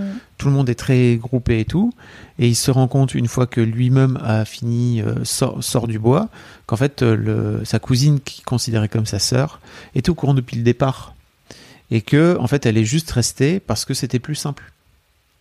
Et en fait c'est dur hein, d'aller au conflit, tu vois. Non, mais de ouf. Et toi De et ouf. moi, on l'a pas mal expérimenté quand on bossait ensemble, et c'est dur d'aller au conflit. Non, mais attends, attends. Au-delà du fait d'aller au conflit, les gens sont lâches. Bah, a- Oui, mais en fait, Parce que qu'est-ce qui fait, tu, qui fait tu vois pas, c'est pas ton problème. Non, mais oui, bah oui, dans ce sens-là. Non, mais y a- et- tu vois, enfin, il y a pas, il a pas qu'une question de j'ai pas envie d'en saucer, euh, c'est aussi une question de oh, tu sais quoi, la flemme. La flemme, c'est pas mes histoires. Hmm. Y a un- enfin, moi, je sais que dans ma famille, c'est un peu des deux. hein. Ils ont réagi pareil euh, par rapport à la maladie de ma daronne euh, il y a dix ans. euh, Mm. Ils nous ont laissé tout, enfin, avec mon frère et Patrick, en mode ouh là là, bon, on va venir la voir à l'hôpital une fois et puis après, pff, plus rien. On était là. Please, je sais pas, on est une famille, non On s'en fout. Ouais, mais d'un autre côté, les liens familiaux, enfin, tu vois, euh, ce, ce mec-là, il me dit, bah, moi, c'est pas la famille que j'ai choisie, quoi, tu vois. Ouais, on choisit ouf. pas sa famille. Aujourd'hui, je suis en train de reconstruire une famille. Ah de ouf et moi c'est je pense que c'est le plus gros chemin que j'ai fait aussi c'est que enfin moi j'ai tu sais on est dans une société où on te dit euh, que euh, les liens du sang sont sont plus forts que tout et tiens je te disais le psy catholique, tu veux société attends Judéo-chrétienne je te raconte euh, anecdote de ouf mon le, le psy euh, le premier psy que j'ai eu au téléphone qui accom- qui accompagnait mon daron là dans la nouvelle structure dans laquelle il est. Je l'ai au téléphone pendant une heure. Je lui raconte les dingueries que j'ai vécues euh, pendant mon enfance et les raisons pour laquelle j'ai lesquelles j'ai pas envie d'y retourner. Et le gars me dit mais vous savez un père est un père. J'ai fait Nique ta race Vraiment, je lui ai dit, je, je- vraiment, j'étais, c'était un vieux, je sais pas, il devait avoir 65 ans, il a dû partir à la retraite derrière parce qu'il y a une autre psy qui a pris le relais, tu vois. Mais je lui ai fait, Heureusement. mais vous n'avez pas le droit de me dire ça. Je, je lui ai dit au téléphone, vous n'avez pas le droit de me dire ça, c'est d'une connerie sans nom. Je lui ai dit ça texto. Je lui ai dit, votre phrase, elle est d'une connerie sans nom. Je vous dis que j'ai vécu des abus moraux pendant toute mon enfance qui m'ont niqué, et vous, vous me dites, un père est un père. Mais non. En fait, Je, je un crois que ce qu'il veut dire, c'est un peu, bah, en fait, sans doute, ton, ton père, il a été élevé lui-même par son père. C'est-à-dire que on est en train de. Moi, je l'entends plus comme Oui, c'est ton c'est- père. c'est- le les liens du sang, tu dois donc rien tu à tes peux parents, pas, tu vois, euh, Ah oui, d'accord. Ça C'est- reste ton père. C'est les liens du sang, donc t'as pas le droit de Moi, je partir, démissionne. tu vois. Allez, au revoir. Non, mais c'était ça, c'était euh, euh, c'est votre géniteur, donc vous avez pas le choix. J'étais là, mais quoi? Mais en vrai, Fab, quand t'as dit là euh, tout à l'heure, euh, tu dois rien à tes parents, le chat s'est quand même un peu emballé, Bien à sûr. la fois sur ça fait du bien de l'entendre et sur en vrai c'est quand même une dinguerie à dire et à entendre et même euh, du coup elle a pas développé je lui ai demandé mais tu l'as pas fait Marie euh, Marie Runs NYC Miss Ah. Moulaga qui a dit un truc genre euh, ouais je mets toi aussi Fab euh, t'es taré et je lui ai dit bah vas-y développe pourquoi il est taré de dire ça et comme ça on en parle et mais il y a, il y a pas mal de gens qui ont réagi sur c'est c'est dur à savoir c'est dur à entendre c'est encore plus dur à intégrer pour de vrai Désolé, mais mais parce que c'est complètement à l'encontre de ce qu'on nous inculque. Ouais. Et il y a personne qui a été choqué, tu vois, il y a pas à s'excuser, mais en fait, quand tu le sais, c'est évident, une fois que tu l'as intégré, mais le temps pour l'intégrer peut être très long. Donc moi, ce que, Mhm. enfin oui, pour moi, le un père est un père, c'est le, c'est l'inverse de ça. C'est oui, ben ça reste votre père, donc il faut faire avec. Et moi, je fait, vous invite vraiment à intégrer ce truc de on ne doit rien à ses parents avant de vous-même faire des enfants un jour, quoi. Mm. Parce qu'en fait, ça change complètement votre rapport à votre enfant. Vous finissez par faire de votre enfant un être humain à part entière, plutôt que juste un truc qui vous doit Qui vous doit des choses, ouais. Je sais pas, Ouais. ne serait-ce la vie en fait, tu vois, Ouais. déjà de base. C'est-à-dire que tu as, tout droit de vie et de mort sur ton enfant, puisque toi-même tu l'as mis au monde. Donc c'est complètement dingue ce- cette façon de faire. Je vous invite à écouter un épisode que j'ai fait dans l'histoire de Daron, n'est-ce pas? J'ai pas tendance à auto-référencer mes trucs, mais là pour le coup, c'est l'un des rares épisodes qui m'a mis une que ça parle. énorme clacasse. Ouais. C'est l'épisode donc avec André Stern euh, où le mec raconte que euh, que- comment dire, ce mec est un est un amoureux et il se définit comme l'ambassadeur de l'enfance si tu veux. Et lui-même il a 50 balais mais tu sens encore qu'il il a parfois une vision il a encore une vision d'enfant si tu veux sur le monde. Et je trouve que c'est hyper rafraîchissant. Et en fait euh, il dit un truc fou il dit un truc dingue il dit euh, en gros le jour où vous venez dire à votre enfant je t'aime parce que tu es comme tu es et c'est Mm. dingue, cette, cette phrase est dingue. Je t'aime parce que tu es comme tu Mhm. es. Imagine-toi que tes parents, à un moment donné dans ta vie, t'aient dit Je t'aime parce que tu es comme tu es. C'est puissant de ouf. Hein. En fait, il dit Le jour où tu viens de le dire à ton propre enfant, tu viens surtout, à travers ton enfant à toi, venir le dire à ton propre enfant intérieur Mm. qui a pas été aimé parce qu'il était comme il était, si tu veux. Et ce, bon, alors il, il m'a sorti mille autres trucs qui m'ont fait aller-retour sans arrêt pendant Les claques, cette, les claques. toute cette discussion. C'est pour ça qu'on fait des podcasts, c'est pour les claques. Mais cette phrase est complètement folle. Je Mm. t'aime parce que tu es comme tu es, Ouais. mais c'est complètement dingue. Et moi, quand j'ai entendu ça la première fois, ça m'a mis une tarte parce que ça m'a effectivement ramené à ma propre enfance et à mes propres parents qui étaient eux-mêmes des, des darons qui ont aujourd'hui euh, 75, 70, 75 balais, qui ont été tout sauf parfaits, qui savaient pas faire le, qui savaient pas faire les bails, qui ont été eux-mêmes élevés par des, par des parents euh, compliqués, si tu veux. Euh, et ce truc de je t'aime parce que tu es comme tu es, c'est complètement fou. Mm. Donc voilà, c'est André Stern, il s'appelle. Allez écouter, ça dure une heure et demie, Ouais, cette conversation. Elle est folle. Je lis un mini message de love et après je vous laisse y retourner. Il y a Alice dans le chat qui dit Ça me fait du bien d'entendre d'autres personnes que j'admire parler de leur rapport sain ou malsain avec leurs parents. J'aurais aimé voir ce live quand j'avais 15 ans, ça m'aurait fait un bien fou. Donc merci vraiment. Ah, trop cool. Très chou. Et après, il y a beaucoup de love et beaucoup de discussions sur qu'est-ce qu'on doit à ses parents et quel est le vécu avec des parents euh, qui sont pas euh, au top de Mm. la vie. Donc euh, merci d'être là sur le chat, c'est cool. Mais en fait, j'aime bien, tu vois, ce côté euh, justement. euh, moi, je- tu sais, je j'étale pas, euh, j'étale pas mon histoire à beaucoup de gens parce que, enfin, Voilà, t'es en train de le faire sur l'internet, hein, meuf. ouais, mais et, et vous vous souvenez que sur Rocky, j'avais écrit euh, sur Rocky Magazine? Mais c'est pas moi qui m'en... C'est Léonard euh, de Suisse qui a dit Mais attends, t'avais pas fait un article sur ton daron? Et j'ai retrouvé, effectivement, il y a l'article. euh, C'est une j'ai reparlé trois articles. Ouais, j'ai mis le premier parce que. Alors j'ai douté un peu, mais il y en avait certains qui étaient en anonyme et d'autres non, donc j'ai mis celui qui était sous ton nom. J'avais coupé les points avec mon père, mais un coup de fil a tout remis en question, que je vous remets dans le chat du coup.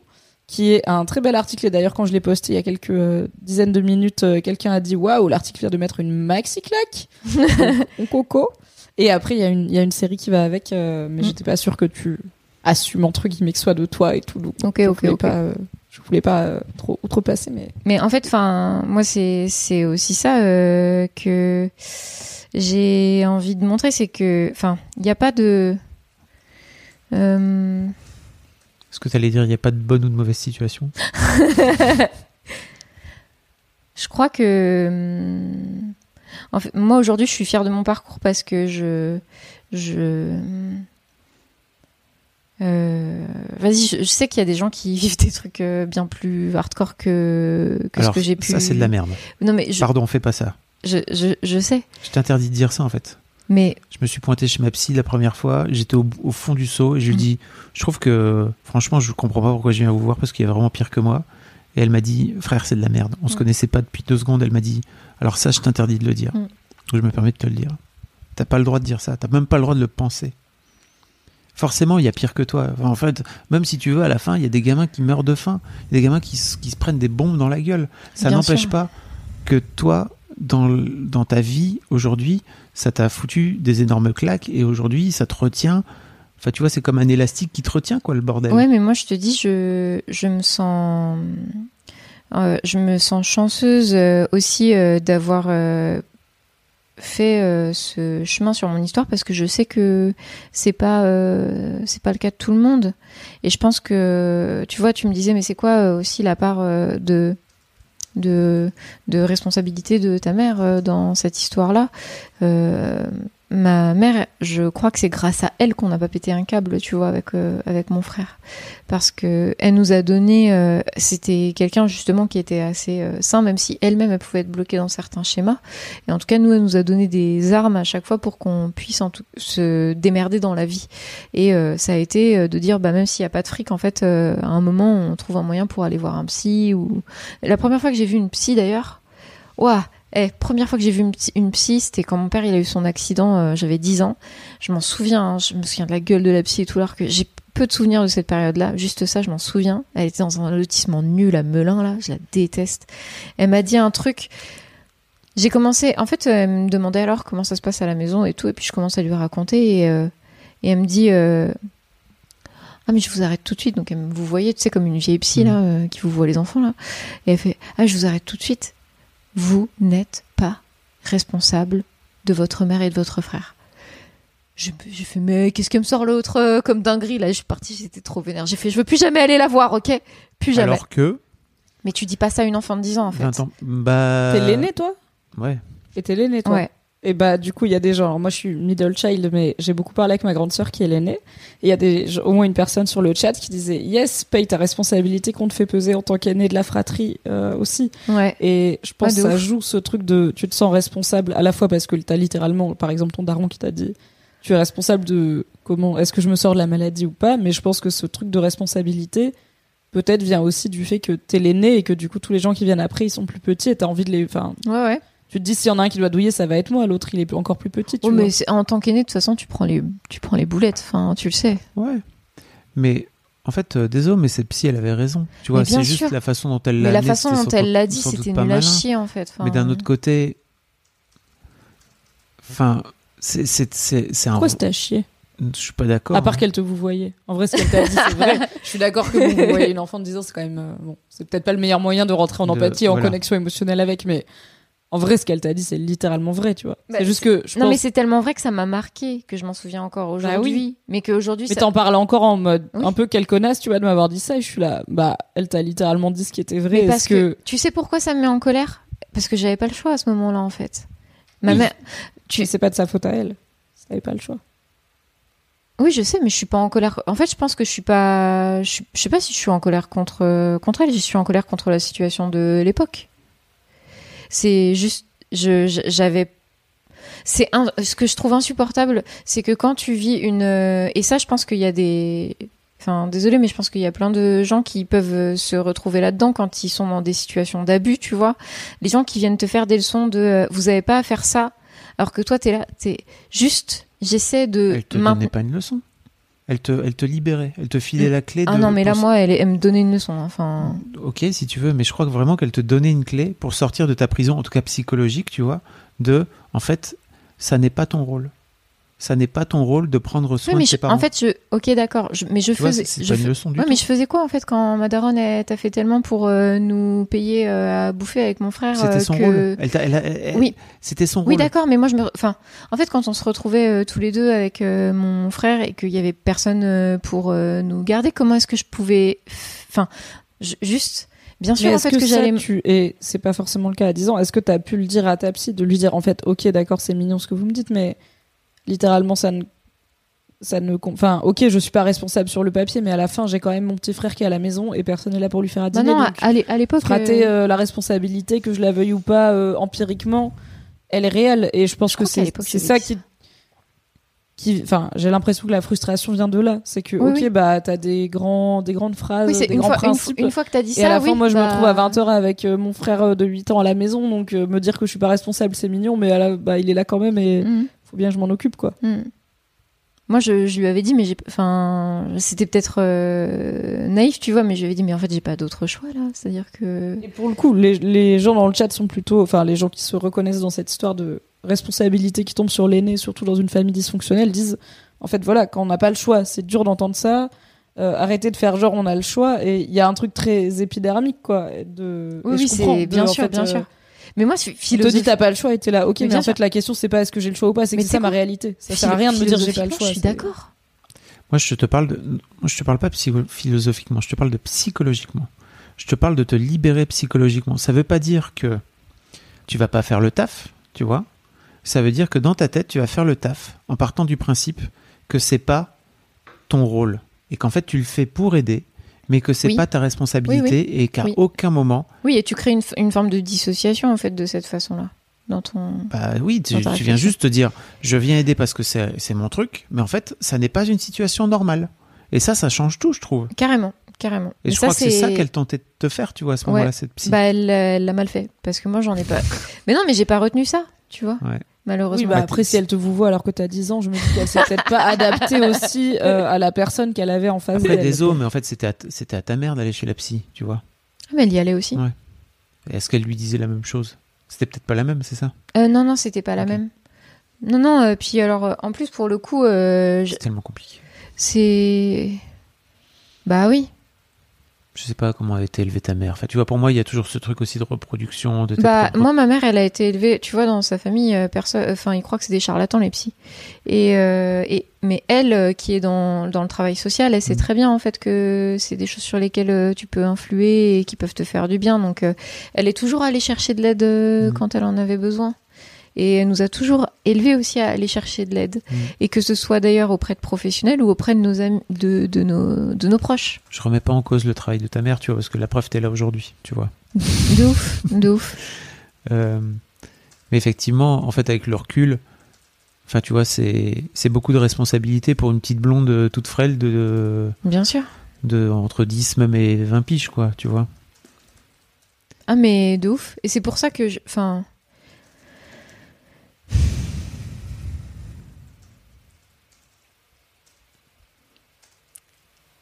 En fait, si tu ressors de cette soirée en disant, c'est vrai qu'on doit peut-être rien à ses parents, en vrai, t'as fait un grand pas. Que je t'ai vu tellement kécho quand je t'ai dit, tu sais, on doit rien. En plus, on a déjà eu cette discussion, toi et Ouais, moi, euh, à l'époque chez Mademoiselle, parce que c'est un truc que j'ai pu dire euh, dans la rédaction de Mad, quand il y avait des débats, etc. J'avoue que j'étais le genre de connard à venir dire, non mais attendez, on est en train d'écrire un papier sur le rapport aux parents, etc. N'oublions pas un truc, c'est juste, on doit rien à ses parents, les gars. Mais en plus, moi, je suis la première à avoir cette take euh, quand il s'agit de dire je veux pas d'enfants. Je veux pas d'enfants parce que je veux pas qu'ils me reprochent euh, de les avoir mis au monde, tu vois. Enfin, dans ce Mais ils te monde-là. reprocheront toujours. Mais c'est pour ça que j'en veux pas. Comme ça. Franchement, je vous raconte un truc. Le chat, c'est ma ma fille, ma deuxième fille. Euh, m'a, on a eu tout un truc euh, là à la sortie de l'été où euh, elle m'a dit, écoute, bah maintenant elles sont on est divorcés, donc elles vivent à Lille et, et moi je vis à Paris. Et la petite, elle a dit, bah moi je veux plus venir à Paris te voir, pas te voir, mais juste je veux plus venir à Paris. Je préfère être chez WAM. Et euh, ça a été tellement dur pour moi à vivre. Et je me suis dit, mais euh, on s'est un peu pris la tête après. Elle m'a pas écrit pendant un mois. Ah ouais? Je l'aime, mais quelle ordure. Euh, et On en ne fait, doit rien à ses parents. et en fait, effectivement, en fait, elle ne me doit rien. Et en fait, j'ai compris que c'était mon problème à moi et que c'était mon truc à moi et qu'en fait, ce que j'aurais pu mettre au départ, en tout cas, sur un manque de respect et un truc vraiment, bah, en fait, euh, juste considère-moi comme un être humain. Ça, c'est le seul truc que je lui reproche à la limite. Tu vois, c'est, tu pourrais juste m'envoyer un, euh, ok, j'ai vu quoi. Tu vois, Mm. juste ok vu. Mm. Euh, mais je me suis dit, à plusieurs reprises, je me suis regardé en train de vivre cette situation et je me suis dit, mais qu'est-ce qui fait que je laisse passer ça C'est-à-dire que zéro autre personne, à part sa sœur, dans ma vie, ne peut me faire subir ça Hmm. sans que ça coupe, coup de pied au cul, ça dégage, tu dégages de ma life. Et je lui ai dit ça en plus. C'est bail, c'est bon, Ça c'est bloque sur Instagram. Hein. Je je- quick. et tu vois, je lui ai dit ça euh, quand ça s'est un peu apaisé et tout. Je lui ai dit, mais j'ai trouvé ça assez génial que tu fasses ça.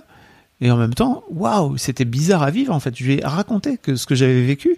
Et elle était là, bah ça me fait culpabiliser. Je lui disais, c'est pas l'objectif du tout. Moi, c'est juste pour t'expliquer que, Hmm. en fait, c'est pas. Je suis pas une porte de prison, quoi, tu vois. Ouais, ouais. Euh, j'ai des émotions. Et, et en fait, effectivement, ce genre de truc-là, quand tu le vis en direct, tu te dis, mais pourquoi je m'inflige ça? Ouais. N'hésitez pas, à- si jamais vous voulez faire des enfants, euh, venez me voir. Ouais, que des child free dans C'est le. bizarre euh, sorti de son contexte. Ah non, oui, non. Ça fait Alors, très déjà, un, fou. je ne suis pas.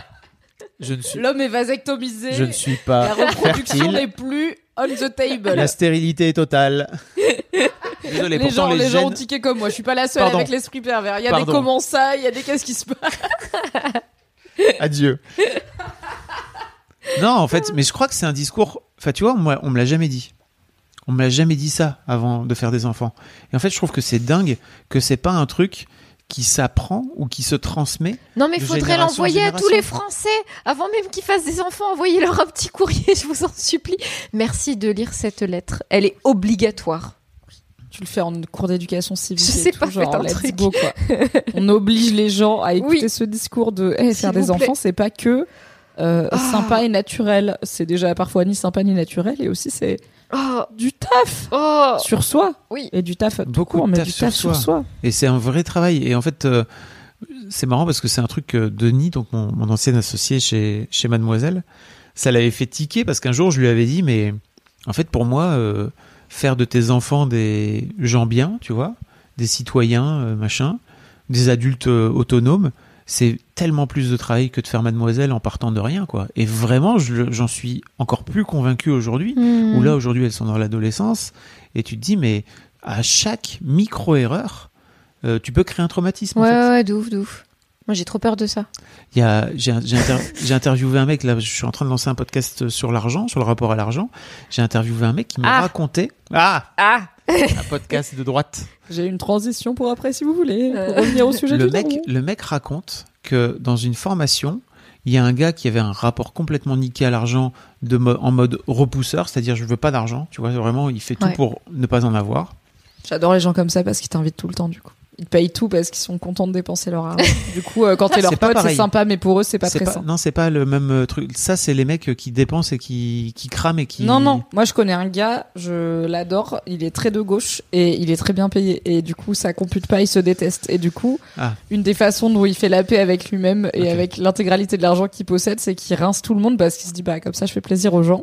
Donc, finalement, sortir avec lui. Pas enfin, sortir, mal. euh, faire des trucs avec lui, c'est toujours l'assurance de ne pas payer et que ça le soulage de t'inviter. Donc, t'es là, c'est un win-win, vraiment pour Fais tout tourner le monde. N'hésitez le... mon contact. Je vous raconte le truc, c'est que euh, il y a une meuf qui raconte que son père lui a filé de l'argent quand elle, quand elle était petite parce qu'en fait il avait, il avait des billets sur lui mais il avait pas de poche. Donc il l'a filé à sa petite fille, tu vois, en disant bah tiens garde-le dans ta poche et on va aller se balader et en fait à un moment donné je te le redemanderai. La petite fille les perd sur le et en fait oui, parce que c'est une petite fille. voilà, mais peu importe en fait. Le mec dit juste bah en vrai euh, je t'avais demandé de les garder, euh, qu'est-ce que t'en as fait, machin machin. Enfin tu vois, je crois qu'il l'engueule pas violemment, mais juste il lui dit putain c'est relou quoi, tu vois. La gamine dans sa tête. Avoir de l'argent, c'est mal. Avoir de l'argent sur soi, c'est dégueulasse. Je vais, ça- Mais je qui confie sa thune à une enfant. Oui, mais je peu là, importe. f- Mais peu importe, c'est le genre de connerie que tu peux faire quand t'es un père, parce Oui, oui. ou quand t'es un que- parent. Quand t'es un parent, Parce qu'en ouais. fait, tu pars du principe que, tiens, il y a, il y a un événement là, et en fait, à un moment donné, plutôt que de faire le truc parfait, bah non, peut-être t'es fatigué, peut-être tu, comme, tu computes pas dans ta tête comme tu dis, et en fait, tu vas faire une merde. Oui, et puis bam, aussi, des fois, on sait pas trop à quel âge les enfants ils sont autonomes pour faire des trucs, tu vois. Même en tant que parent, euh, des fois, tu te dis, bon, ça va, ça fait euh, un an qu'il oublie pas euh, son sac pour aller à l'école. Si je lui dis, garde un truc dans ta poche, il va le garder. Bah, en fait, son sac, il est sur son dos et dans sa poche, c'est des papiers qui ressemblent à des papiers, même si c'est des billets. Et il s'en fout de la valeur de l'argent parce qu'il comprend rien. Il a 8 ans, tu vois. Et du coup, bon, bah, si ça s'envole, ça s'envole, quoi. Waouh. Waouh. Waouh. Waouh. Il y a beaucoup. Alors apparemment, sachez-le, euh, selon, Lu- selon Lucas, il y a des pubs Twitch pour un site de conseil aux jeunes parents en plein milieu de ce live. Donc, C'est quand même incroyable. Ah ouais? Je veux bien savoir Lucas, c'est quoi le site car ça, c'est- c'est- ça m'intéresse. Ah, moi de aussi, je savoir veux c'est bien quoi le site de aller conseil chercher un petit sponsor. De gauche, mais toujours pour l'argent. Ah non.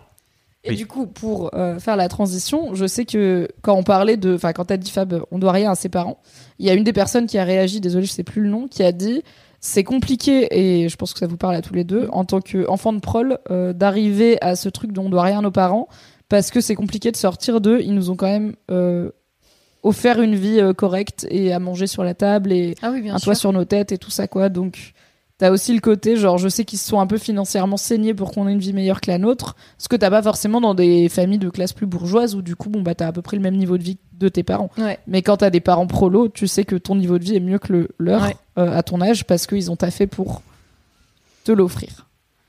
Discuter. Bon, moi, ça me fait vriller comme. euh, Mais je suis d'accord. En fait, euh, je suis d'accord avec ça. Et effectivement, alors, je suis pas, une- je suis pas euh, d'une famille de prolos, mais on va dire de petits cadres moyens. Euh, grand-père prol, euh, ouvrier communiste dans le textile, tu vas faire quoi? Euh, Dans le Nord. Dans le Nord, bien sûr. Euh, mes parents n'ont pas fait d'études, donc euh, je suis ce fameux transfuge de classe ouais, dont tu parlais. euh, transfuge, ouais. toi aussi. Ouais. Euh, et, et en fait, euh, bah, j'ai envie juste de dire, je comprends, le, je comprends le truc, mais pour moi, en fait, ça ne change rien. C'est-à-dire que, au contraire, cette culpabilité-là, il doit, elle doit, elle peut se transformer à un moment donné en forme de gratitude, tu vois, par rapport à tes parents quand tu as réussi à t'en sortir, etc. Et c'est cool. Ouais, de ouf. Mais en fait, en attendant, pour moi, on parle à nouveau de la psychologie. D'accord? On parle pas de. euh, On parle pas de de, de, de, finances, tu vois? On parle pas de. bah, tes parents, ils sont là pour faire en sorte de, de répondre à tes besoins, tu vois? Hmm. Et c'est tout. C'est un truc, c'est, je sais même pas, je crois que c'est dans le code civil ou un truc comme ça, quoi. Tu vois, les parents, leur job, c'est de répondre à tes besoins et de faire en C'est pas sorte. dans la convention euh, des droits de l'enfant ou un truc comme ça? Je sais pas. Mais alors là-dessus, quand t'as dit tu dois rien à tes parents, il y a plusieurs personnes, dont Ezoc dans le chat, qui ont dit en fait, selon la loi, tu dois un petit peu à tes parents, c'est-à-dire que a, pri- enfin, a priori, si y a des, la loi régit que si tes parents sont dans certaines situations, en tant que leur enfant, tu as des devoirs envers eux, mais c'est Ouais. des devoirs légaux et qui sont probablement si t'as, enfin, ne pas laisser tes parents être à la rue, euh, si tu peux, Bah, euh, voilà Et bah, des tiens, choses comme ça quoi où tu peux pas euh, comme tu peux pas déshériter complètement tes enfants tu peux pas complètement te séparer légalement et financièrement de tes parents sauf à faire des démarches spécifiques pour t'émanciper globalement ça, je ça doit être à peu près ça à. mais quand tu dis tu dois rien à tes parents tu parles pas du code civil ou de l'argent ou de enfin, tu de la dans la tête. psychologie. voilà Ouais, mais en fait, l'État aussi te rappelle à quel point tu dois à tes parents. Parce que moi, je me Ah, suis ça y est, on va. Ça y est. Qu'est-ce Ah, qui se bah, passe encore non, avec la gauche là? Tu, tu sais quoi, moi, j'ai pris, il y a. Quand j'ai- L'État,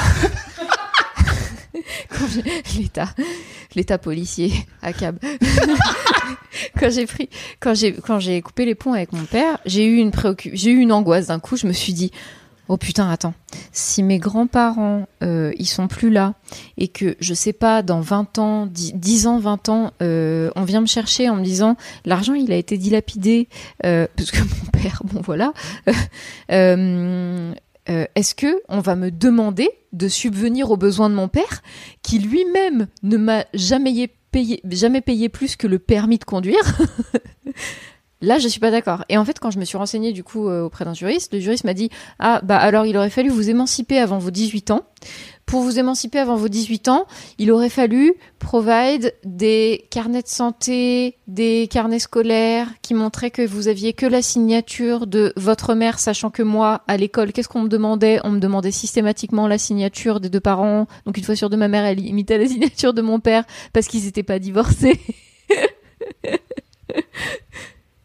L'État te dit, en fait, tu sais quoi? Peu importe que les dingueries que tes parents ils t'ont fait subir, euh, soit tu arrives à le faire reconnaître par l'État, ce qui est une démarche euh, coûteuse, euh, parce que ça demande un avocat, de s'émanci- de s'émanciper, et en plus, faut ra- ramener la race de papier. Soit, bah, en fait, t'es ken, et euh, s'ils sont surendettés, tu récupères leurs dettes. Enfin, moi, j'ai une pote comme ça, elle est dans une situation, sa mère, sa mère, elle lui a fait des dingueries, mais en plus, là, il y a eu des violences physiques, des trucs comme ça, enfin, vraiment hardcore. Euh, Aujourd'hui, malheureusement, c'est une femme, elle vit dans la rue euh, à Marseille et elle se dit, mais en fait, du jour au lendemain, si sa mère elle est retrouvée, elle va, en fait, elle va devoir, euh, elle, elle va devoir s'en occuper. En fait, c'est elle qui va devoir, qui va devoir pa- payer pour elle. Une autre pote euh, J'ai d'enfance. toujours ce truc, cette solution de pousser dans les escaliers, quoi, tu vois. Non mais oui, mais même. action. Non mais attends. Et tu crois que les frais d'obsèques Je suis en live, c'est vrai. J'ai oublié ça, putain. T'inquiète, il t'appelle, euh, il t'appelle derrière euh, pour les frais d'obsèques. Euh, parce que moi j'ai une, pareil une autre, euh, une autre pote d'enfance et tu vois là aussi moi ça me marque, c'est que bah mes amitiés, je les ai notamment dans mes jeunes années, mes plus vieilles amies, c'est des meufs qui ont pas connu leur père. Et je, je pense que ça en dit long aussi sur euh, la façon dont des fois on se, nous sachons, tu vois. Bah on, oui. se, on se reconnaît, on n'a pas la même forme de, on n'a pas la même vision du monde et en fait on n'est pas construite exactement de la même façon. Et, hum, et une de mes potes euh, comme ça, elle a, elle a malheureusement euh, découvert que son père qui errait un peu dans le monde euh, partout, qui est un ancien militaire, euh, qui a été ravagé par la guerre, euh, lui aussi tu vois handicapé et tout. euh, elle a découvert qu'il avait été enterré dans une fosse commune à, à Vichy ou un truc comme ça. Et, et elle s'est dit, en vrai, euh, heureusement que ça s'est passé comme ça, parce que sinon il m'aurait demandé de payer les frais d'obsèques et tout, alors que ce mec, il a jamais, il est jamais subvenu à mes besoins. Genre, Ouais, son père fait- à 9 ans, il lui a envoyé un taser, s'il te plaît, par, pour son anniversaire, en lui, et une, des bombes au poivre en lui disant, tu te défendras des mecs, comme ça, elle était là. What the fuck? Bah bon, franchement, bon conseil. Non, globalement, envoyer un taser à une enfant de 9 ans. Franchement, moi, je crois que je, je crois que j'aurais pu faire ça, mais bon, bref. Euh, en fait, euh, mais peut-être que ce mec a décidé d'aller mourir tout seul dans son coin, et à ce moment-là, tu vois, Je pense que pour moi, il y a un côté euh, un peu noble de se dire, bah, je vais, je vais arrêter de venir peser sur la horte de ma fille, à qui j'en ai déjà fait baver pas mal, quoi, tu vois. Et dans ce cas-là, j'ai plutôt envie de lui dire, bien joué. N'oublions pas que Laisse un peu ouvert, Mimi. il n'y a pas d'euthanasie dans ce putain de pays, d'accord? Bon, c'est un autre sujet, mais c'est un sujet qui est aussi en rapport avec comment on fait pour prendre soin de nos vieux et comment on fait pour prendre soin de la fin de la vie, etc. Euh, Mmh. Ça va un peu avec ça. Mais en fait, si on offrait déjà la possibilité aux gens et que c'était un peu dans la culture de se dire, bah, en fait, je choisis la fin de ma vie, ça serait quand même vachement plus simple pour ceux qui restent. Tu vois, c'est Ouais. toujours pareil. Après, on reste dans une culture catholique. Ouais, ouais. la vie, la mort. Ouais, ouais. Enfin, je déteste tout ça. Pardon. Oui, Mimi. Il y a Myrillion qui dit tu peux obtenir d'un tribunal de renoncer à l'héritage et du coup on ne peut pas te demander de payer les dettes parce Oui. que du coup les gens se demandent est-ce que du coup c'est vraiment impossible d'hériter Oui. les dettes?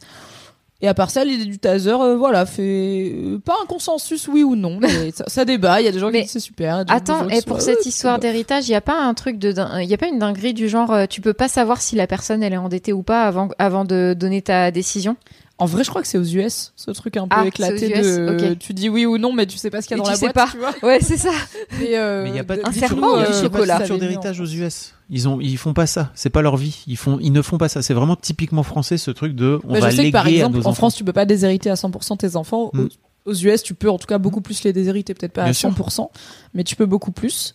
Donc Bon, après, euh, tu peux faire des dons de ton vivant euh, qui, d'une certaine façon, déshéritent aussi. Hein. Il y a Simter qui dit si si tu sais en France euh, quand tu prends ou pas un héritage, tu Ah, sais ce qu'il y a dedans quoi. Il y a pas le côté genre mhm, c'est pas le juste. Enfin, tu vois, c'est pas Mais un moi, jeu télé je un là. non, mais faire c'est stresser les gens en mode baby baby not. c'est l'administration, tu sais, ils sont pas là pour le suspense. Là pour OK, tu peux l'assumer ou pas Oui ou Tu non. veux ou tu veux pas Attendez, j'arrive pas à voir dans vos yeux si c'est une bonne ou une c'était mauvaise la nouvelle. mauvaise boîte. Vous êtes Ah. maintenant endetté à vie. Bah super, c'est nul quoi, comme euh, dynamique. Bon, J'aimerais bien qu'on revienne sur, sur ton père et sur cette histoire à 30 balais où tu as ce coup de fil, Ah oui. parce qu'on en a très peu parlé finalement. Mm. Et euh, co- comment ça se passe dans ta tête? Hyper paradoxal en fait parce que d'un côté moi je, je suis droite dans mes bottes et je me dis euh, j'ai trop travaillé là-dessus pour euh, rouvrir ce truc là je lui dois rien. Je me dis ça tu vois. Justement je me dis je lui ne lui dois rien. C'est pas euh, parce que j'ai son sang qui coule dans mes veines que je suis obligée de répondre à sa requête.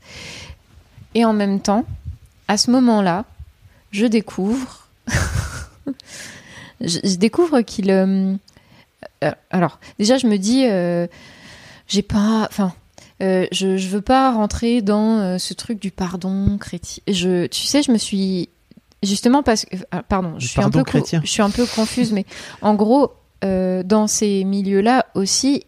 Et notamment, bah, quand tu grandis avec une personne euh, ou tu vis avec une personne qui est abusive, dans certains cercles, et notamment les alcooliques anonymes et les alanons, c'est très porté sur la religion. Euh, on te fait lire euh, des petits préceptes, euh, une leçon par jour, là, tu vois, dans certains de ces groupes-là. Et euh, dans ces leçons-là, il y a quoi? C'est des trucs de la Bible. Donc, il faut pardonner son prochain. Quand on, voilà, tu vois, avec une situation comme euh, la mienne, euh, pardonner euh, son prochain, tu te dis, ah bah oui, c'est une belle, euh, c'est une belle chose, c'est une belle image euh, de d'accorder son pardon même aux personnes qui t'ont blessé et tendre l'autre joue, nanina, tu vois, c'est Mm. très chrétien. Moi, je me dis, je veux pas, je, je suis pas d'accord pour tomber là-dedans. Donc, je me mets en, op- je me mets déjà en opposition à ça. Mais ça peut être bien le pardon, mais en fait, il faut pas qu'il il faut pas que le pardon vienne d'une entité supérieure. Il faut qu'il vienne de ton ventre. Oui. L'envie de pardonner, tu vois Oui. ce que je veux dire? Non, mais oui, je suis d'accord. C'est Dieu, il a dit, alors j'ai dit, je vais pardonner. Non, c'est juste, est-ce que toi, au fond de toi, il y a ce truc qui te dit, si je lui pardonne à ce moment-là, est-ce que ça va peut-être aussi me me soulager moi, quoi, parce que c'est bien aussi parfois de pardonner. Oui, parce que le, pour moi, le pardon, c'est quelque chose euh, qui est, qui peut être libérateur. Hmm. Tu vois, c'est, euh, je le vois plus comme ça, comme euh, quelque chose qui justement te, li- bah, te libère de la colère, Hmm. de l'amertume et euh, te retient plus en arrière en fait. Quand tu, quand tu pardonnes, tu, tu tournes une page. Et moi, je le voyais comme ça. Donc, d'une certaine façon, dans la, la façon dont j'ai travaillé la- sur mon histoire, je me suis, je crois que j'ai quelque part, j'ai, j'ai pardonné. Je sais pas à qui, mais j'ai pardonné. Je suis pas sûre que ce soit mon père que j'ai pardonné, tu vois. C'est à qui alors? Je crois que c'est c'est un truc un peu cosmique tu vois mais ce ce, ce- cet, euh, cet alignement de de choses en fait. C'est pas que mon père je pense qui est responsable de ça. Je pense que c'est euh, c'est mon père, ma grand-mère, euh, euh, bah aussi forcément un petit peu euh, ma mère et la façon dont elle a géré sa relation avec mon père, ma famille, euh, euh, la société, société, euh, L'État. l'État. non, je pardonnerai jamais à l'État. droite. non plus. non, pas eux. Il y a Loulou Books qui dit peut-être que t'as juste accepté. Et il y a Ous de Couette qui dit t'as pardonné à la vie parce que t'as compris le tragique de la vie. Ouais, mais en vrai, euh... putain, Ous qui dit un truc euh, deep là. Mais Ous. Ous, en vrai, ça fait des vannes et tout, mais Ous il est. Non, t'inquiète, Ous, fond, euh, hein. gros Depuis le cerveau. début du live, euh, Oui, oui, oui. c'est tight. On est Je là. pas Ous. On- Viens on sur mes vibe. lives, Ous. Va faire des blagues sur les lives de Fab Florent Ous. Ah oui, vas-y, vraiment. Mais euh, en fait, au-delà de, moi, je me suis posé cette question-là à ce moment-là de, ok, est-ce que je suis prête à faire ça et est-ce que ça veut dire que j'ai pardonné, etc. Mais il y a un autre truc qui est rentré dans la, qui a pesé dans la balance, c'est que je découvrais aussi à ce moment-là tous les processus de hum, justice euh, réparatrice et transformatrice. Parlons-en. Ouais. Et hum, dans euh, cette euh, philosophie, euh, t'es en opposition avec une justice euh, autoritaire et punitive. Et donc plutôt que le, le précepte principal, c'est que tu vas chercher à ne pas isoler les gens qui ont fait du mal. Et en fait, moi, en disant stop, j'arrête avec mon père, ce que j'ai vu aussi, c'est que je contribue à son... Enfin, je, je tant pis, je le formule comme ça, mais je contribue à son isolement parce que les seuls liens sociaux qu'il avait, c'était avec euh, moi et mon frère. Il a pas d'amis, euh, il a plus de famille à part euh, son à part son frère maintenant, tu vois. Et donc je me suis dit, est-ce que ça correspond à ma philosophie de vie en fait seulement? Est-ce que je suis alignée avec mes valeurs quand je fais ça par rapport à mon père, alors que au quotidien, dans dans d'autres types de cas, mon discours il est plutôt de l'ordre de euh, il faut qu'on réfléchisse ensemble à euh, comment on travaille avec les personnes qui ont abusé et comment on travaille avec les personnes qui ont été abusées, de façon à avoir plus d'harmonie en général dans les communautés, dans la société. Et j'ai été confrontée à ce paradoxe-là, tu vois, de putain, mais en fait, en coupant les ponts, euh, j'ai été quelque part dans une logique de justice euh, punitive, de ah bah tu m'as fait du mal et bah voilà la conséquence c'est que je te mets en je te mets dans une prison euh, métaphorique, tu vois.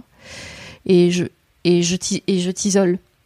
Et je je fais même pas je pense que j'ai fait un taf de médiation puisque j'ai parlé aux psy, j'ai parlé aux gens qui travaillaient avec qui travaillaient avec lui dans l'organisme dans lequel il est. Mais mais je leur ai dit je je suis pas j'ai pas envie d'aller plus loin. Et pour le coup ils ont été, ils ont été assez respectueux euh, au début. Ensuite sa psy elle a forcé pour que je reprenne contact euh, avec lui. J'ai fait en quelle langue il faut que je vous dise que c'est non? Je, je me suis énervée. Elle a eu un accident de voiture pendant que j'étais au téléphone avec elle d'ailleurs. Mais qu'est-ce que j'y peux? Elle est en non mais Non, mais la, la personne est psy et te parle d'un truc quand même hyper euh, important et intime pendant Mm. qu'elle conduit. Bon, non mais je sais pas j'ai pas je dis pas que c'est ce qu'elle est en tort, mais je C'était suis là, bon, stratosphérique, bah, meuf, C'est pas ta euh. faute non plus, quoi. non non mais c'était il stra- conduit non, non, mais pendant je cette sais. conversation. C'était st- stratosphérique moi je Mais pourquoi elle te, pourquoi elle insistait en fait? Parce que ça fait partie, euh, je pense, du travail de qu'elle qu'elle veut faire avec lui. Parce qu'il manque, euh, il y a plein de blancs en fait euh, dans son histoire. Et, et là, euh, alors, ça appuie sur quel bouton? Le petit bouton de la culpabilité. Et encore une fois, si tu pars du principe que tu lui dois rien, il n'y a plus de culpabilité. C'est-à-dire que c'est plutôt une démarche que toi tu fais en tant que mari adulte pour te dire, ok, qu'est-ce qu'il est devenu? Enfin, tu vois tout ce truc de se dire, Ouais, j'entends, mais quand Tu quand t'es une des dernières personnes à connaître l'histoire, ça change quoi? Bah, tu sais que si toi tu disparais, l'histoire elle disparaît. Et en ça, euh, moi j'emporte une forme de responsabilité, une sorte de devoir de mémoire. Mais de, de- attends, de devoir de mémoire de qui par rapport à quoi? Bah, en fait, je sais que si moi je si je n'interviens pas dans le process, ce process ne peut pas avancer. Tu vois? Et en ça, je ressens une forme de responsabilité aussi. Alors, certes, je lui Je dois rien. pardon, mais- Ok, si je peux essayer de reformuler.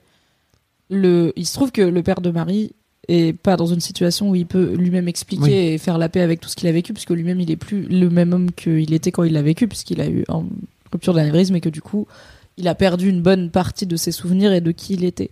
Donc le travail thérapeutique que sa psy veut faire sur lui ne peut marcher que s'il y a des gens qui se souviennent de qui il était, puisque lui-même il peut pas s'en souvenir. Donc si Marie elle dit je ferme cette porte, bah sa psy ne pourra pas avec son père régler ce problème-là. Et du coup il faut accepter que en fermant la porte non seulement tu l'as fait enfin toi tu peux accepter avec toi-même que j'ai pas envie d'ouvrir cette porte j'ai pas Ouais. envie d'avoir un rapport thérapeutique avec mon père et c'est ok mais par rapport à si ton père était en pleine euh, euh, maîtrise de ses capacités cognitives et qu'il n'était pas euh, diminué bah il pourrait faire son chemin tu vois il pourrait faire son travail tout seul et accepter qu'il tient son bout de la relation et Mhm. que Marie elle tient le sien et que ils ont pas besoin de tenir tous les deux la relation là il se trouve que il- je pense que au point où il en est, il est même pas sûr de c'est quoi son historique avec toi, puisqu'il a oublié une bonne partie de votre vie ensemble et de sa vie de père par rapport à toi. Il Donc sait sa pas- psy, elle est dans pas. un truc de il faut que je t'aide à traverser des trucs Mm. dont tu te souviens pas et les personnes qui s'en souviennent ne veulent plus interagir avec toi tellement tu leur as fait du mal. C'est horrible quoi, c'est vraiment genre tu te réveilles un matin et on te dit t'as vraiment fait du mal à tous les gens que t'aimes et ils veulent plus te parler et t'es là. Ouais. Moi, je, je, Quoi? vois, je vois mon daron comme ça aujourd'hui, tu vois. Je, je me dis, en fait, le matin, il se réveille et il se dit pourquoi est-ce que mes enfants, ils me parlent plus, quoi? On a Cimetière qui dit en caps lock c'est un deuil et Candice qui dit est-ce que c'est parce qu'au final tu espères toujours qu'ils guérissent? Bien sûr. Ça, c'est sûr. Je, je, je pourrais jamais me défaire de ça. J'ai, je disais un je me, je me souviens que quand j'étais petite, je disais un truc à ma daronne, c'est que euh, euh, moi j'ai, l'impression que mon père c'était un, c'était un imposteur. Quand j'étais triste, quand j'étais petite, je me disais pourquoi moi j'ai pas un papa normal? Ah, la question de la normalité chez moi, c'est, c'est tout un chemin. Petit regard complice. Il se trouve que pendant des lives BFF avec Marie, on a parlé du fait qu'on avait peur d'être normie. Et euh, que même des gens que j'aime fondamentalement et qui m'aiment et qui je pense savent ce que je veux dire par là m'ont dit en vrai c'est un, un peu violent comme façon de verbaliser les choses, y compris euh, mon mec que j'adore qui m'a dit en vrai tout votre passage de j'ai peur d'être normie c'était un peu condescendant, ce que je peux entendre. Euh, mais du coup on a cette historique de on a quand même tout- eu tout un passage sur en vrai j'ai hyper peur d'être normie et d'être boring. Et en même temps tu viens d'un milieu où la normalité qu'on te promettait, tu l'as pas eu. Donc, c'est pas inintéressant, tu vois, ce truc j'ai pas envie d'être normie et en même temps, quand j'étais gamine, je voulais que mon père soit un père normie, c'est-à-dire juste, tu vois, juste les trucs de, ah bah, La il fait de des vannes de daron, euh, au mariage, il boit un coup de trop et il fait la chenille. C'est genre, au point où t'en es, goal. Vraiment, Ouais, ouais, ouais. c'est très bien, quoi. Mais je, je, je me disais, euh, je, mon, mon, mon père n'est pas mon, mon vrai père, c'est un imposteur. Pourquoi moi qui fais les choses si bien, on m'in- on m'inflige un personnage comme ça alors qu'il devrait avoir ce rôle-là dans la société, tu vois. J'étais en dissonance entre l'image que la société me donnait du daron et, moi, le daron que j'avais, j'étais là, attends, je me suis fait avoir là. Il y a- tromperie sur la marchandise. Et en fait, l'imposteur, c'est l'alcoolique. Mon vrai père, il, existe euh, quelque part. Donc j'ai aussi grandi dans cette illusion que euh, mon, vrai père, il est caché quelque part. Et je crois que j'arriverai, malgré tout le travail que j'ai fait, j'arriverai jamais à me défaire de cette idée de peut-être un jour je rencontrerai mon vrai père. Et je crois que ça, c'est un truc que beaucoup d'enfants d'alcooliques euh, vivent, ce- cette illusion que un jour on aura des parents qui, seront des, les parents qu'on aurait aimé avoir. Mais je crois que c'est aussi un rêve que beaucoup de gens ont vis-à-vis de leur euh, daron, même sans forcément l'alcoolisme derrière, de j'aurais aimé avoir une famille euh, comme ci comme ça, tu vois, qui une famille euh, aimante, une famille qui divorce pas. euh, Ouais, d'un autre côté, t'es là où t'es aujourd'hui avec tes forces et tes failles, tu vois, parce que t'es né dans cette famille-là. Et moi, je, c'est aussi pour ça que, tu vois, tu me posais la question du regret. Bah, Je te posais la question du regret par rapport à potentiellement demain ton, ton père va mourir ouais, je me suis posé la question. et tu est-ce que t'as pas besoin même toi à titre perso après sa mort d'une forme de closure avec lui quoi tu vois que t'as finalement sans doute jamais eu? C'est une des plus grandes questions que je me pose depuis que j'ai coupé les ponts, c'est en fait si demain il lui arrive euh, quoi que ce soit, que ce soit un moment où j'ai l'occasion d'aller lui parler avant qu'il meure par exemple, ou un moment où il meurt brutalement et j'ai pas l'occasion de lui parler, est-ce que je vais avoir des regrets? Et euh, en vrai, euh, en étant totalement honnête avec moi-même, je suis pas parvenue à une réponse. Mhm. Et hum, moi ma mère a été clairement victime de ma grand-mère qui était pas très belle personne Mm. Euh, et, et en fait euh, elle a tenté d'aller lui dire ces quatre vérités et bien sûr en fait elle l'avait jamais fait de sa vie elle l'a fait genre à 65 balais enfin c'était un drame parce qu'en fait elle lui a balancé tout ça comme ça. Elle est partie en courant, quoi, tu vois. Ouais. Et la conclusion de ma grand-mère, c'était ah bah encore une fois, euh, on comprend pas quand elle raconte des trucs et puis euh, bah elle est ado, quoi, tu vois. Ah ça y est, elle est toujours ado à son âge, quoi. Super. Ah ouais. Donc vraiment à côté de la plaque. Et, et en fait, euh, ma grand-mère est morte quelques mois plus tard. Et ma mère aujourd'hui, elle dit bah moi je suis triste, tu vois, de pas avoir réussi à lui dire clairement. Enfin, tu vois, de, de, de lui avoir rendu tout son caca. Hmm. Et si je puis me permettre, je vais vous conseiller euh, deux vidéos euh, que peut-être Mimi pourra retrouver dans le chat, je sais pas, euh, du- d'un d'un mec qui s'appelle Jacques Salomé et qui parle euh, dans, dans deux vidéos. C'est en deux parties. C'est dans une maison d'édition italienne bizarre. Enfin bref, l'interview, la, la technique de l'interview en elle-même est un peu chelou, mais peu importe. Le fond est complètement dingue. Euh, c'est Jacques Salomé, la relation à soi-même. Et la deuxième partie, c'est Jacques Salomé, la relation aux parents. Euh, j'ai découvert ce truc-là cet été. C'est life changing. Je te Ah le ouais. dis pas à moitié. Lui, il est vraiment dans ce truc de euh, du, du symbolique, tu vois. Mm. Et il dit en fait, on a perdu aujourd'hui dans, dans notre société et encore plus avec le numérique et tout, le truc des objets. Hmm. Et il parle notamment du, du fait de rendre euh, à tes parents, tout en les aimant à côté pour tout ce qu'ils ont pu t'apporter de bien, les trucs qui t'ont apporté et que tu gardes aujourd'hui en toi. Donc euh, il parle notamment de l'anxiété de sa mère, tu vois. Il dit bah voilà, moi ma mère, je l'aime et en fait elle, je sais qu'elle m'a beaucoup aimé et tout, mais à un moment donné, je lui ai ramené un jour une bouteille d'eau avec de l'encre dedans et en fait c'était une bouteille noire et mon objectif c'était de lui rendre son anxiété en fait Hmm.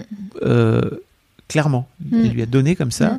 Et il me dit, bah, c'était tellement puissant qu'en fait, bah, ma mère est pas, elle n'était pas euh, spécialement euh, douée en psychologie, etc.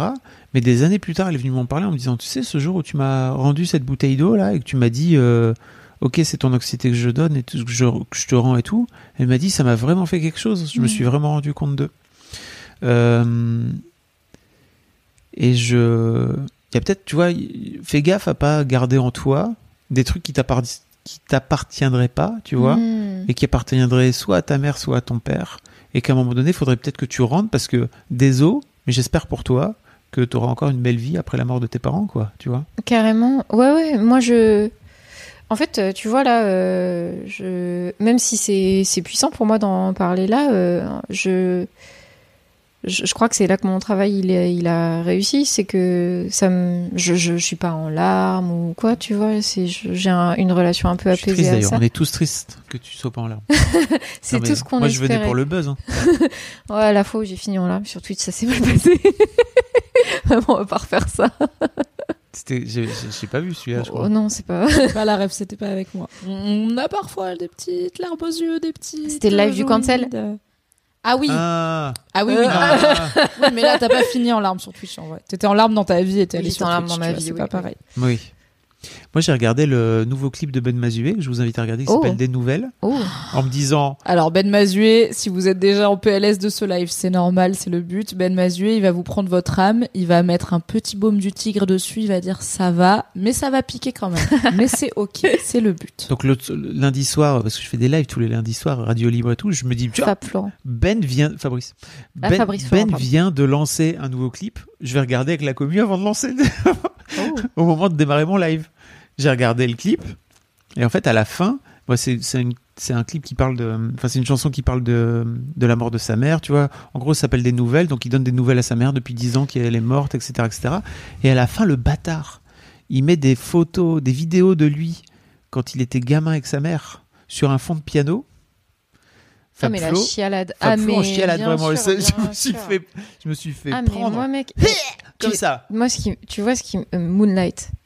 Ah, Moi, le, le- la- les, les darons qui s'occupent de leurs enfants, et on en a, on a regardé ensemble sur ma chaîne euh, de Masculivine, Ah oui. qui était un, je crois que même à l'époque, c'était toi qui avais dû me le recommander. Oh, bon, il y a eu plein d'articles sur Man et tout. hein. Ouais, c'était euh, c'était à l'époque où on a où on s'est connus en fait euh, de Masculivine et Juste, euh, il y a beaucoup de, de témoignages de pères qui ont pris conscience de leur rôle auprès de leurs enfants.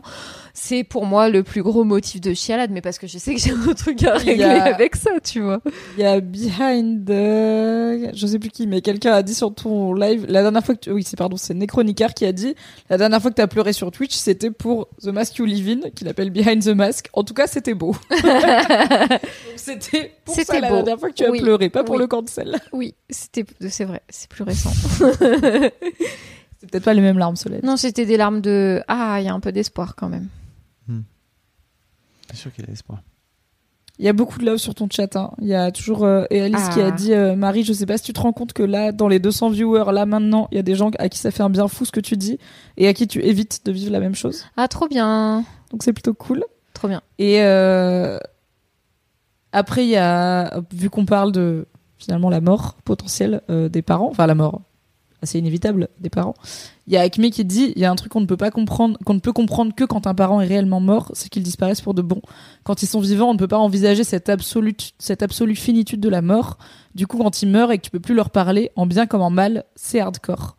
Mais là, on touche à ce truc de, on n'a pas toujours le choix dans le sens où on Ouais. peut pas toujours leur parler comme on l'aurait voulu. Hmm. On n'a pas toujours le temps, on n'a pas toujours euh, les moyens de prévoir euh, quand est-ce que ça va arriver. Tout ce qu'on peut faire, comme dit Fab, c'est notre bout de la relation, c'est gérer notre relation avec nos parents et nos darons et les gens qui nous entourent. Ouais. Et plus on la gère, j'imagine, nous-mêmes, plus on est moins dépendant de est-ce qu'ils sont là, est-ce qu'ils sont capables de l'entendre, est-ce qu'ils sont capables de bien y répondre. Oui. En fait, je crois que j'ai pas encore décortiqué les raisons pour lesquelles j'aurais besoin de parler à mon père. Tu vois? Je sais. Si tu regardes le replay, je crois que tu vas en trouver pas mal. hein. Franchement, frère. Il y en a deux, trois. Non, hein, mais- Je pourrais te faire une liste rapide. Ouais, si mais veux, en fait, pourquoi? Pourquoi l'accabler avec euh, je Non, Marie. non, non, mais attendez, non, je suis pas Attends, en train de. Je pas. laisse Fabrice dire, je pose Bouge le pas. micro, sinon je vais te je démarrer. vais, je vais aller chercher une. euh, Non, mais bien sûr, Je, mais je reviens, je vais Non, chercher mais une ouais. écharpe. Je vais chercher une écharpe, je vais te faire le truc, tu vois. Il Ah, va faire m'étouffer, le, non, gars. Il va juste faire le bout de la relation, ça se fait avec beaucoup d'objets. C'est pas grave. C'est- le visuel est important. Tu passes un bon moment. Ah, je passe un excellent moment. Les viewers aussi. Tout le monde est très touché. Ok. Alors, je vais C'est vous, parti je vais pour vous la spoiler un peu la vidéo de Jacques Salomé qui explique en fait le mec a une façon très simple. C'est quoi une relation? Alors, euh, selon le podcast de Victoire Toyon, c'est des petits Pokémon.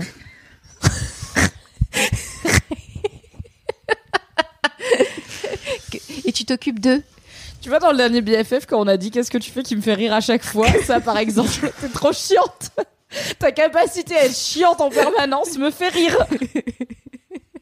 Il me semble que j'avais prononcé les mots fin sans rire, du coup ça fonctionne. T'es juste ultra chiante. Quel con Donc, pardon, c'est une écharpe apparemment. Ouais. Non, c'est pas une écharpe, c'est notre relation. D'accord. D'accord Ce que Jacques Salomé dit. Prépare-toi, hein. c'est Ok. mindfuck. hein. Vraiment, j'ai découvert ça, j'ai fait peur. J'ai peur. Tu es responsable à 100% de Oui. ce qui se passe de ton bout de la relation. Oui, c'est vrai, parce que si je le lâche, après, ça. En revanche, Mhm. tu n'es responsable en rien de ce qui se passe De l'autre bout. de l'autre bout de la relation. Mm. Et effectivement, si à un moment donné, tu décides que en fait ça marche plus, tu peux faire un truc génial, tu peux faire quoi? Mhm. Bah, littéralement couper les ponts. Lâcher la relation. Ouais, ouais. Et en fait, ce que tu fais quand tu viens dire à ton père, enfin quand tu viens dire de ton père, j'ai pas envie de l'accabler plus, t'es où? T'es sur ton bout de la relation ou t'es sur son bout de la relation? Vas-y, réponds. Un indice C'est chez vous. Non mais dis-le.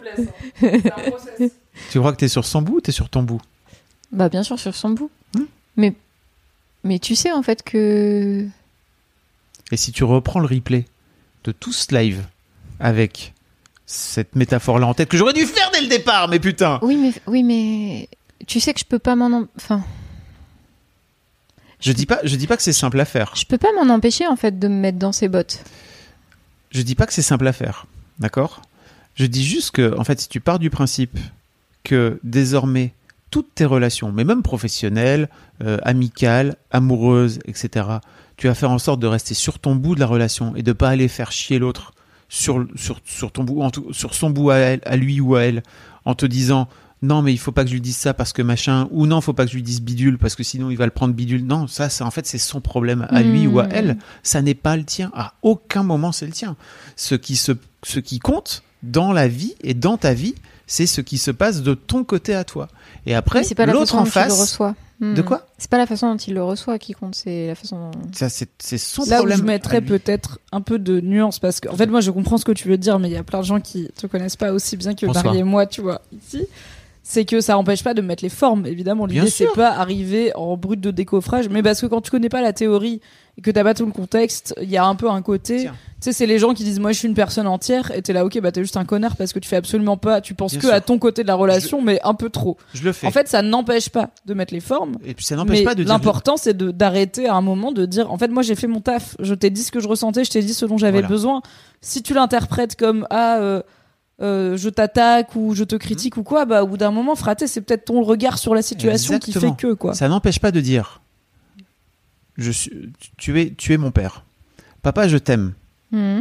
Mais en fait, quand tu fais ça, et là tu restes sur ton bout de la relation, d'accord? Hmm. Quand tu fais ça, moi je me sens pas bien, et, mais en attendant, je t'aime quand même. Mais en fait, quand tu fais ça, moi c'est pas possible pour moi. Tu restes sur ton bout de la relation. Et ça, et n'empêche, qu'est-ce que tu viens de dire? Tu viens de dire, papa, je t'aime. Tu vois Hmm. Tu peux très bien dire ça, c'est très entendable, et tu viens de dire exactement, voilà la raison pour laquelle je veux continuer à ce qu'on ait cette relation-là ensemble. Ok, ok. vois ce que je veux Non, dire? mais je, je comprends. C'est pas juste, euh, c'est c'est ton problème, c'est pas le mien, et puis démerde, quoi, tu vois. Non, pas du tout. Ok, ok, ok.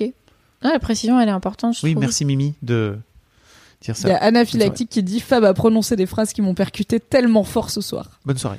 Et, et Alice qui dit Fab en vrai ouvre un cabinet en libéral. Voilà, c'est une nouvelle euh, Allez, Il a business dabé. plan pour toi. j'ai demi dabé. Tu vois ce que je veux dire? En fait, une fois, et franchement, j'ai découvert ça cet été. Alors, je crois que je le faisais euh, empiriquement beaucoup avec les gens, tu Ouais. vois. Mais j'avais jamais compris ce truc de oh putain, cette, cette écharpe là, elle est forte. Enfin, tu vois, ce lien là, cette écharpe, Alors, elle est très forte. Et après, je vous laisse parler. On a quand même Val Sema, je l'avais raté, qui dit C'est bon, bravo Fab Flo. La métaphore de l'écharpe m'a eu. Les larmes sont venues. Avec grand plaisir. Comme quoi, c'est pas juste une écharpe. Tu sais aussi pourquoi je le fais pas, c'est parce que euh, en fait je compare nos situations actuellement. Et euh, moi je me dis euh, ma vie aujourd'hui elle est euh, Tu compares les situations de qui et qui? de- ma situation et la situation de mon père. Ma vie et ma vie elle est euh, Est-ce qu'on a besoin de l'écharpe ou pas non mais attends laisse-moi finir. Non, mais est-ce qu'on a besoin de l'écharpe, frère? Non. je viens, je viens de te faire une démonstration pendant 10 minutes là. Oui mais en fait oui mais tu vois. Mais quoi? Bah, mais je, moi, je, j'ai, j'ai la, enfin, aujourd'hui, je suis heureuse dans ma vie. Et euh, lui, je crois qu'il est en train de s'en sortir. D'ailleurs, j'ai cru, comprendre que depuis que il, vivait plus euh, du coup avec ma grand-mère euh, qui est décédée, euh, c'était, il était en train de se redévelopper de façon un peu saine, d'après ce que me dit mon, Étonnant. mon oncle. Bah ouais, bien sûr. Il est sorti du schéma, donc voilà. Mm. Et euh, d'ailleurs, c'est une des raisons pour lesquelles mon oncle me dit En vrai, est-ce que tu es sûr que tu veux pas renouer Tu vois, c'est il Mm. était là, il m'a dit des trucs du genre euh, Ouais, il donne des cours de français à euh, des petits, à des enfants euh, qui parlent pas français et tout. J'étais là Est-ce que tu parles de mon père? Enfin, Et en même temps, j'étais là, mais en même temps, mon père, il donnait des cours de motocross à des enfants quand il était sobre. Donc bon, c'est vrai qu'il avait toujours eu cette fibre-là, tu vois. Et je me, dis, je me disais, est-ce qu'il est en train de m'en dépeindre une euh, belle image? J'ai turbo-checké auprès des psys. Est-ce que vous êtes sûr qu'il est sobre? Est-ce qu'il a vraiment arrêté? Est-ce que si je reprends contact avec lui, autre truc qui est rentré dans la balance, si je reprends contact avec lui, est-ce que ça risque de créer un choc émotionnel qui pourrait le repousser vers l'alcool? Et- Quoi? Ça, oui, de ouf. En fait, euh, les chocs euh, émotionnels dans la vie des. Mais c'est lui qui a demandé. Ah mais c'est pas parce que c'est lui qui a demandé que parce que qu'est-ce qui se passe? Moi j'ai fait les... je suis pas psy, Bah, hein, tu vois, mais moi, je me j'ai- dis juste. j'ai fait les scénar- j'ai fait les scénarios dans ma tête. Qu'est-ce qui se passe? Je reprends contact avec lui. Imaginons je pour une je sais pas pourquoi je ne crois pas en je crois pas trop en ce scénario mais je peux pas l'écarter complètement. Je le revois une fois, je suis trigger de ouf. Tiens, garde, la- je, garde je- je garde l'échappe. Vas-y, quand je te dirai, Je, quand je- t'es sur mon bout. je suis, je suis trigger de ouf en le revoyant. Je le revois et lui c'est une c'est un c'est une émotion. Il est trop heureux, euh, tu vois. Il est là parce que ça fait des années qu'il essaie de me Mhm. retrouver, nan, nan, nan, et, et qu'il essaie de renouer avec moi. Il croit que ça y est parce que en fait les moi j'ai dit au psy préparez-le éventuellement si jamais on doit reconnecter que ça ça, faut pas qu'il croit que euh, en fait le problème c'est que s'il croit que c'est pour toute la vie t'es tout le temps sur, t'es tout le temps sur mon bout là. T'es pas sur ton bout. Sérieux, frère. hmm, À aucun moment t'es sur ton bout. C'est un grand garçon, d'accord? Alors certes, il a eu des soucis. euh, ouais mais attends, non attends, attends, attends. Il est entouré de Bah, professionnels et tout et tout. Bon, c'est- voilà. Après moi, c'est ta vie, hein, tu vois. Mais j'ai juste envie de te dire, t'es beaucoup en train de te, te faire des nœuds au cerveau pour pas grand chose. non c'est pas pour pas grand chose Si. bah non je pense C'est que lui qui a demandé. C'est lui qui a demandé. Il a, il, a, il a demandé à son frangin de reprendre contact avec toi. Hmm. Donc, je veux dire, il est quand même extrêmement, pour le coup, il est sur son bout à lui, quoi. Tu vois Hmm. Et toi, tu passes ton temps à aller sur son bout à lui. C'est ultra relou. Moi, vraiment, hein, à, sa place, je lui dirais, mais t'es chiante. Reste sur ton bout. Non, mais c'est ça aussi, c'est qu'après, une fois que t'as compris cette histoire d'écharpe, parce que ça aussi, ça va dans les deux sens, Ouais, ouais. c'est qu'en fait, une fois que tu as compris cette histoire d'écharpe, après les gens qui viennent sur ton bout, tu leur dis mais reste sur le tien. En fait, ça m'intéresse pas que tu viennes sur le mien, reste sur le tien. Et prends toute ta responsabilité sur le tien. Arrête de venir te dire que de t'inventer des trucs dans ta tête au nom de sur, sur ton bout, il y a ça qui ira pas quoi, tu vois. Ok. Bonsoir. Question méta par Rousse de Couette, qui est probablement Christopher Nolan déguisé. Attends, Fab Flo, en aidant Marie, est-ce que t'es pas sur son bout à elle? Et pourtant, tu l'aides. En quoi n'es-tu pas sur son bout? En aidant Marie à ne, à ne rester que sur son bout De question. Bah oui, en fait, moi si vous voulez, je me casse aussi, c'est pas un problème. Mais non, mais enfin, c'est une question sympa. Non, mais C'est- en fait- c'est juste pour, pour construire la métaphore. Genre, quand est-ce que tu mets la limite entre je vais aller sur le bout d'une personne pour l'aider parce que j'ai besoin de voir les choses Mais de je, son je suis pas point sur de vue? son bout là parce qu'en fait, je Ok, suis juste bah en- du coup, pourquoi t'es pas sur son bout? Je C'est suis juste juste- continuer à expliquer le pardon. concept, tu vois. je suis juste sur- j'ai pas l'impression d'être C'est sur pas une attaque du tout. Ou de quoi, en plus, c'est cool et tout. Il y a pas, y a pas de souci. Viens sur mon. Abonnez-vous à ma chaîne. Euh, En fait, j'ai pas l'impression d'être sur ton bout quand je, quand je fais ce que je suis en train de te faire, parce que je suis juste en train de te questionner. Tu vois, je suis pas en train de venir. Ah oui, oui, et puis alors là, eh, les gars, euh, moi, non, mais euh, si tranquille. on- hein. s'il faut répondre à Ous de Couette, je réponds à Ous de Couette. Non, mais non, mais Si c'est une question oui, s'il méta. pousse la métaphore, je pense. Oui, bien sûr. Ouais, mais ouais. Je trouve que c'est une bonne. En fait, Ouais, c'est une ça interroge métaphore. pas mal de gens. Déjà, cette métaphore qui a parlé à beaucoup de gens. Et ce truc de, ok, à quel moment, du coup, tu mets la limite entre j'ai envie que les personnes que j'aime aillent bien et j'ai envie de les aider à aller bien. Et en même temps, je dois poser mes propres limites et Ah pas oui. m'impliquer trop dans leur bien-être, sinon je vais sacrifier Ah bah mon oui. propre bien-être. Et ça, enfin. Plus la situation est compliquée, plus c'est compliqué. Donc il y a des gens qui disent bah oui, bah, c'est une Mm. Métaphore qui est plus facile à appliquer euh, avec euh, genre tes potes qu'avec un parent malade, évidemment. Et du coup, bah toi par exemple, que dans une démarche de j'ai envie d'aider Marie à débloquer, à comprendre certains trucs, Donc je vais. Comment tu fais pour ne pas empiéter sur son bout et rester dans le tien Mm. de votre relation, tout Mm. en l'aidant à avancer Parce que c'est ça aussi, c'est comment on aide les gens à comment on aide les gens sans se perdre en chemin. Je vais aider Marie, mais en fait, déjà, je vais pas le faire à sa place. Et puis surtout, à un moment donné, en dehors de ce live, je vais pas la rappeler tous les trois jours en lui Non, disant puis- Alors, t'en es où avec ton daron? vous-même, enfin vous-même, vous savez, de toute façon, vous aurez bonné- beau donner tous les conseils que vous voulez euh, aux personnes euh, qui vous entourent. Si ces personnes sont pas prêtes à entendre euh, On fait ça, jamais le bonheur des gens malgré eux. bah, c'est sûr. C'est vraiment un truc que j'ai appris, moi, avec le temps, euh, ouais, chez sûr, Mademoiselle. Je suis d'accord. Tu ne fais pas le bonheur des gens malgré eux, ça n'existe pas. Et j'ai beaucoup voulu faire le, gens- le bonheur des gens malgré eux, et ça m'a coûté cher. Et je pense que Anaphylactique a bien compris parce qu'elle, il ou elle dit, en fait, ça marche parce que Fab parle pas de la relation que Fab a avec Marie, mais parle de la relation que Marie a avec son père. Donc en fait, t'es pas impliqué, tu vois. T'es juste dans, je vais t'aider à au moins avoir une perspective différente sur le truc, mais en vrai, t'as pas de bille dans l'histoire. À la fin, tu rentres chez toi, c'est pas ton histoire, c'est pas tes enjeux émotionnels, même si, enfin, on a tous les deux de l'affection pour Marie et tout ça, tu vois. Mais en fait, tu prends pas la, tu t'intègres pas dans l'histoire en Bah mode non. je suis concerné, c'est juste genre, ok, est-ce qu'on peut pas poser un regard différent là-dessus? Ouais, mais moi là où euh, en fait euh, ça bloque, euh, c'est que je m- je ne sais pas. Je, mon mode de fonctionnement, c'est de, c'est- celui de l'empathie, tu vois, et de me demander toujours comment les choses que je vais dire ou que je vais faire vont être reçues par l'autre. Et euh, il y a des moments Mais où tu peux avoir de l'empathie en faisant ça sans t'empêcher de dire les choses. C'est-à-dire que tu peux, tu peux partir du principe que, tiens, Hmm. en fait, euh, tiens, si je lui dis ça, elle va peut-être le prendre comme ça. Mais en fait, à un moment donné, ça t'empêchera jamais de venir dire ce que tu penses. Hmm. C'est-à-dire que pour moi, la frontière, elle est très claire. hein. Hmm. Elle est vraiment dans ce truc de. Bah, en fait, j'ai l'impression que pour moi, c'est important de venir dire ça à ce moment-là, de venir dire parce que c'est ma vérité ou je sais pas quoi, tu vois. Ok, peut-être qu'elle va mal le prendre, mais en fait, à aucun moment, c'est ma responsabilité. C'est sur son bout, avec sa responsabilité, et moi, sur mon bout, je suis responsable à 100%. Hmm. C'est imparable. Ce truc, vraiment, je te promets, hein, je l'ai testé dans tous les sens là depuis six mois. Ça marche à merveille.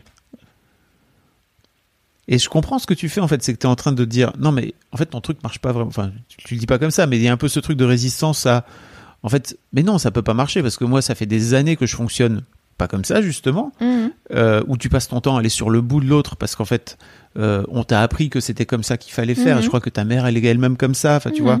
Euh, et donc forcément, j'arrive et je te fais. Alors non, regarde la matrice. Là, coup, et tu vois, j'ai j'ai appris ça dans un stage de développement perso. Bon, alors après, on pense qu'on veut du stage de développement perso et tout, mais mais euh, il y avait 25 personnes dans cette salle et c'était dingue de voir 25 réactions différentes à ce truc et 25 résistances à ce moment-là différentes Ouais. à non mais en fait ça peut pas marcher ton truc parce que tu vois Ouais, moi j'ai plus l'impression que c'est du cas par cas en fait. Il y a des moments dans lesquels euh, j'arrive euh, très bien à poser ce type de limite et à dire là c'est mon bout et euh, nique ta mère, tu vois. Mm. C'est, je, suis- je deviens propriétaire là.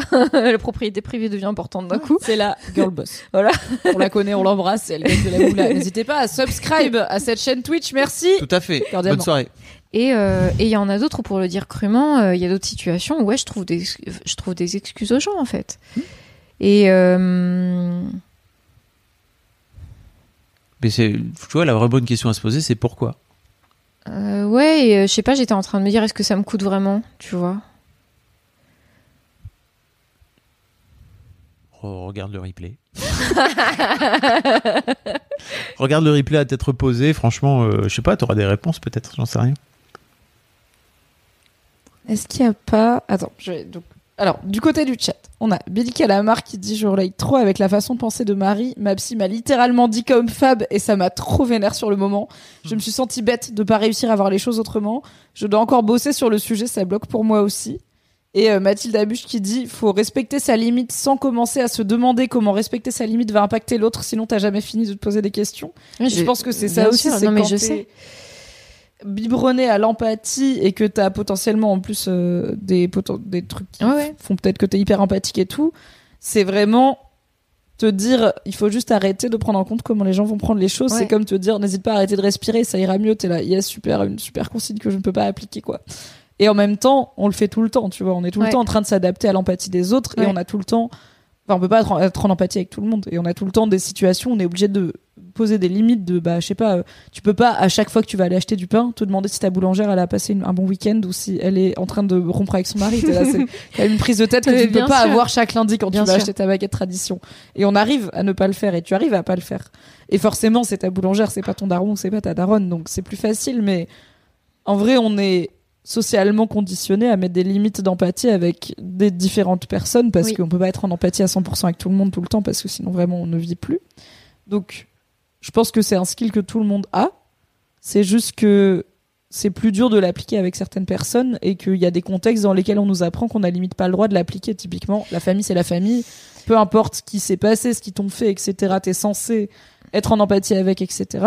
C'est pas un truc qui résonne avec tout le monde, quoi. Oui, mais je pense que la subtilité aussi dans mon histoire, c'est que justement, je suis là en train de tester l'équilibre euh, dans. De, je suis en train de, de, trouver ce curseur-là. Moi, pendant toute mon enfance, mon adolescence et, et le début de ma vie d'adulte, avant de réussir à travailler dessus, tu vois, je, je n'ai pas eu d'empathie pour mon père, justement. Je, j'ai juste été en colère. J'ai juste été en colère contre le, le monde. euh, Légitime, hein, oui, franchement. bah oui, tu vois, je, je trouvais Très ça. légitime. hein. Je, je trouvais ça T'excuses pas d'avoir été en colère. hein. Oui, mais euh, ça m'a. Cette colère, elle m'a pas. Ça m'étonne que tu le sois pas encore en fait. Elle m'a. fait- Oui, mais ça m'a fait trop de mal. En fait, elle était pas. C'était une col- alors c'était une colère constructive parce que c'est cette colère là qui a nourri, je pense, euh, ma, ma détermination à ne jamais devenir comme lui. Je, le voyais, je me disais, je serai jamais cette loque, je serai jamais ce gars dans ce canapé qui qui ne fait rien, qui qui est un poids pour ses proches. Je veux jamais qu'on puisse euh, euh, enfin que, que, que des gens soient obligés de venir euh, à, m'aider pour des choses. Je veux pouvoir me démerder par moi-même. Et ça ça m'a construit moi en tant que personne, tu vois, autonome et indépendante. Ça a été hyper hyper important dans mon identité. La colère, je l'ai utilisée comme ça. Je pense que ça, dans ce cas-là, ça a été un moteur qui a été sain. Euh, D'autant qu'il y a plein de gens qui, la, qui, qui malheureusement savent pas la transformer comme ça et qui du coup bah, finissent plutôt en dépression et, et à pas savoir s'en sor- s'en sortir dans, leur vie. Donc euh, je pense que ça c'est plutôt une, un, bon, un bon élément pour moi. Mais en même temps, euh, après avoir euh, passé ce stade euh, de... Enfin, moi j'ai eu besoin de me détacher en fait de cette colère. Parce que parce que cette colère, elle me raccrochait aussi à lui, tu vois. Et à, à ce, ce truc de euh, euh, faut que j'aille lui demander des comptes. Et en fait, le jour où je me suis dit, putain, tu sais quoi, je m'en fous. Ça a été un lâcher prise. J'ai lâché prise. Il y a eu un jour, je sais, enfin, c'est pas un jour, ça a été plein de séances avec ma psy, tu vois. Mais il y a eu un moment où j'ai fait, sais quoi, on s'en fout. C'est quoi Peut-être qu'on a d'autres choses à penser aussi. De Enfin, ouf. Vu que ça fait longtemps que t'as pas de relation Bah, et puis. régulière avec. Enfin, c'est pas que t'as autre chose à penser, genre ce sera pas important, mais. Mais c'est du passé. Et en fait, quand tu passes, enfin, quand tu passes ton temps à ruminer ces choses-là, t'es pas en train de regarder où est-ce que tu vas. Non, je comprends. Et moi, je me suis dit, je préfère regarder là où je suis aujourd'hui et où est-ce que je vais, plutôt que de continuer à ruminer ce truc-là et à me poser mille questions sur, euh, ok, euh, est-ce qu'il faut que j'aille le goumer ou pas, tu vois Et oui, bien sûr, en fait, il, il mériterait que j'aille le goumer. Bien sûr, il est responsable euh, de plein de choses, mais je, moi, je me sens soulagée en fait de plus avoir euh, cette colère-là parce Mhm. que pour moi, c'est un lâcher prise. Et Dieu sait que le lâcher prise, c'est Quand moi. Dieu- Où est Dieu bah, on... enfin, c'est vraiment le mantra des... que dont t'as parlé qui est utilisé chez les alcooliques anonymes. C'est Bah. quoi? C'est la sagesse de ne pas m'occuper des choses que je ne peux oui, pas contrôler, euh, quoi. moi, Tu peux pas de- contrôler ton père et du coup c'est peut-être Oui. plus sain de pas être en colère contre lui mais de juste Ouais. Lâcher prise et C'est accepter. c'est le stoïcisme aussi, hein, si je puis me permettre. Si on... Oui oui ça, alors ça a parlé du stoïcisme dans le Si chat hein, revient, les euh, philologues on Oui, Jésus, voit, ça va hein. deux minutes là. si on euh, revient oh. sur des trucs un peu plus terre à terre et un peu moins religieux, quoi. Euh, Non, non, mais je comprends. Et en fait, tu vois, je te posais juste cette question-là parce que ça fait dix ans. Et tu vois, je me disais juste, bah, peut-être qu'en dix ans, il y a du temps qui a passé. Donc, euh, la question Mais- peut peut peut-être se poser, quoi. Et c'est aussi pour ça qu'aujourd'hui, je suis, beau, je suis beaucoup plus partagée, tu vois, dans cette idée de, ok, est-ce que je, je le recontacte ou pas? C'est que aujourd'hui, j'ai un rapport beaucoup plus apaisé à ça. Et moi, contrairement à des gens qui se disent euh, survivants ou euh, traumatisés, je, je, je suis pas triggered. Il y a eu une époque où je voyais un gars bourré dans le métro. euh, et j'étais là, oh, je sais pas, est-ce qu'il va se passer une dinguerie et tout ça. Enfin, vraiment, ça me mettait dans des. Juste, j'étais en, en anxiété euh, instantanément, quoi. Est-ce qu'on demanderait pas au chat de voter? Est-ce que tu dois recontacter ton père ou pas? Let's go Et c'est Oh. vous qui décidez il est derrière le rideau non toujours pas Alors, en vrai, je suis un peu chaude. C'est vrai? Eh, non, vas-y, moi, j'aimerais bien savoir. Oui. Ok, ils ont pas tous les éléments Chino de contexte. et Zoc c'est pour vous le chat Que veut le let's peuple? Go Non, mais. un sondage Non, vous seriez, en fait, vous seriez à ma place. Quelle décision est-ce que vous prendriez? Vous avez pas, vous, bien sûr, vous avez pas tous les éléments de contexte. euh, je vous ai donné, euh, voilà. Bon, Mais- On en a pas mal, là, quand même. tu c'est quoi les choix qui s'offrent Bah, du coup, il y a deux choix. C'est, euh, je, je reprendrai euh, contact euh, avec lui, mais enfin sans implication. N'allons pas dans les détails des implications de euh, pour le goumer ou euh, voilà. Ou euh, je, je continuerai ma vie euh, Mhm. comme ça. Et, bah, alors moi je trouve que en tout cas c'est important pour moi en termes de contexte, c'est que si tu reprends contact avec lui, ce sera quand même dans un cadre un peu encadré justement. Oui, où il y aura ouf, des ouf, soignants, ouf, ouf. tu Il y vas a pas des être soignants, c'est un avec process, lui, euh, hein. dans un appartement fermé. Non, non, c'est un vois, process de ouf. Ils ont... C'est quand même vu la situation pas Ouais. euh, anodin à savoir que tu vas pas te retrouver. euh, Oui, puis tu t'es retrouvé avec. Enfin, t'as eu les psy-hôtels, donc si tu veux, t'as déjà Ouais. ce lien-là, quoi, tu vois. Bon, bah, après, ils étaient nuls à chier, mais euh, c'est une autre histoire. Mais comme il y a des gens qui sont arrivés en cours et qui ont raté le début, Ah. du coup c'est bien de rappeler. euh, Le sondage est lancé dans le chat. Wouhou En attendant hâte. la fin du sondage, j'ai une question, mais j'ai une question tricky du chat de anaphylactique, mais qui est loin d'être inintéressante. Est-ce que ton rapport à l'alcool a été influencé par l'alcoolisme de ton daron? Euh, oui et non. C'est-à-dire que je me suis toujours dit, je me mettrai jamais avec un mec qui a des addictions. Et du coup, c'est plus, j'étais plus influencée par euh, le, hum, par la vie de ma mère, finalement. Oui, c'est plus ne pas être ta mère que ne pas être ton daron le projet, quoi. Ouais, tu vois. Après, euh, l'autre, euh, l'autre influence, moi j'ai Mais tout, t'as, mais t'as, bu- enfin, t'as, t'as bu euh, relativement tôt dans ta, dans ta jeunesse et Hum, tout, comme non tout le monde. Ouais, c'est ça. Comme c'est- tout le monde, T'as en pas eu vrai. ce truc. Moi, tu sais, j'ai eu ce truc de Oui, rejet total. Comme tout le monde et pas comme tous les gosses d'alcooliques pour le coup, parce que Ouais. je dirais que sur les enfants d'alcooliques que je connais, c'est du moite-moite. On- C'est du un tiers, un tiers, un tiers. Ouais, Un tiers, rejet total, je bois jamais, je veux pas de ça, cordialement, non merci. ouais. Un tiers, je bois de façon relativement classique. Et un tiers de, euh, j'ai un rapport à l'alcool qui est euh, dans une forme d'addiction et de fuck-uperie, quoi. Ouais. Donc, euh, je sais pas, alors il y a sûrement des études beaucoup plus Il y a empiriques des que études, ma ouais, propre ouais, expérience personnelle, bien Ah, sûr. mais c'est hardcore, meuf. hein, je Mais crois il y a que... un peu de tout dans le sens où c'est pas toujours évident. On pourrait se dire, bah, t'as un parent alcoolique, tu vas être dégoûté de l'alcool. Bah, non, euh, clairement, non. Ça t'apprend pas à avoir un rapport sain à l'alcool. Ça reste un truc qui est hyper courant en France et dans la culture populaire et dans la sociabilisation. Donc, Il me semble que t'es pas très éloigné hein, euh, dans, en termes de stats, hein, mais il y a beaucoup d'enfants d'alcooliques qui tombent eux-mêmes dans des addictions, d'ailleurs que ce soit de l'alcool ou d'autres choses, hein, parce que ça peut être. Bah, euh, souvent déjà dans une famille d'alcooliques, on t'apprend à boire dès le plus jeune âge parce qu'il y a un côté, bah, c'est la fête. ouais, en tout cas, moi, dans les quelques, enfin, euh, il y a un côté Oui, très. mais ça, euh, c'est l'alcoolisme ordinaire. C'est pas exactement la même chose que l'alcoolisme maladif. Je, je trouve que c'est pas exactement la même chose. Bah, enfin, en attendant, ça, ça finit quand même en, en même connerie, quoi, tu de, vois, à la fin. de ouf, de ouf, de ouf. Non, mais je suis d'accord. Bah, Après, tu vois, dans ma famille, moi, j'ai commencé à boire vers 30-35 ans. Et je buvais pas une goutte d'alcool avant. Mon frangin, il boit toujours pas une goutte d'alcool et lui, il a 40 Ah ouais? de balais, quoi. Et ma sœur, euh, pareil. Tu veux bien pousser la fenêtre, Mimi, après, s'il te plaît? Merci. Donc bon, c'est pas, tu vois. Ça, Mm. ça a été plutôt radical. Ouais, et même moi, et mon de ce fait-là, peut-être que nos enfants vont devenir des ivrognes. Bah, en fait, ça dépend, tu vois, si c'est un sujet non abordé, euh, voilà. Oui. Mais Je pense que c'est surtout les non-dits et le manque de communication aussi qui créent des situations de, de honte et d'addiction. Mais après, euh, même mon frère, il a pas un rapport. euh, Non, je pense que là-dessus, euh, là-dessus, on s'en est bien tiré. Bon, il fume quoi. Oui. Comme beaucoup pas- de gens. Oui. Voilà. Bon. C'est pas l'addiction la moins courante. Je continue ma vie à 57%. ah, j'allais, oh là là, j'avais pas vu qu'il y avait le chat sur l'écran. Je voulais révéler le résultat du sondage. Du coup, on est sur une toute petite majorité qui Ouais, dit c'est pas je beaucoup, continue ma vie, sachant que j'ai dit au chat, faites pas du 50-50 pour la vanne comme Les d'habitude, bâtards. votez sérieusement, tout en leur disant, vous inquiétez pas, Marie, elle va faire ses choix de vie, genre, elle dépend pas de vous, ça Oui. va, mais quand même, votez sérieusement, c'est c'est une vraie question. Et en même temps, en fait, la, la question est compliquée et voter c'est compliqué parce que il y a euh, des gens qui disent, euh, j'aurais dit. euh, non, je veux, enfin, non, ne le revois pas, mais je me demande si c'est pas un reflet de ma propre lâcheté, de j'ai pas envie de confronter mon parent euh, Oh. par rapport à ça, donc je te conseillerais pas de le faire, mais en fait, peut-être que c'est moi qui parle plus que Ouais, mon ouais, conseil ouais. à On toi. passe notre temps à hein. projeter tous nos trucs, hein, de toute façon. Il y a, Hyper j'aurais trop peur de reprendre contact et d'avoir des trucs que je pensais régler revenir un peu me hanter. De ouf. Euh, donc il y a, bah, voilà, c'est la décision. Il y a la décision est pas si simple que ça.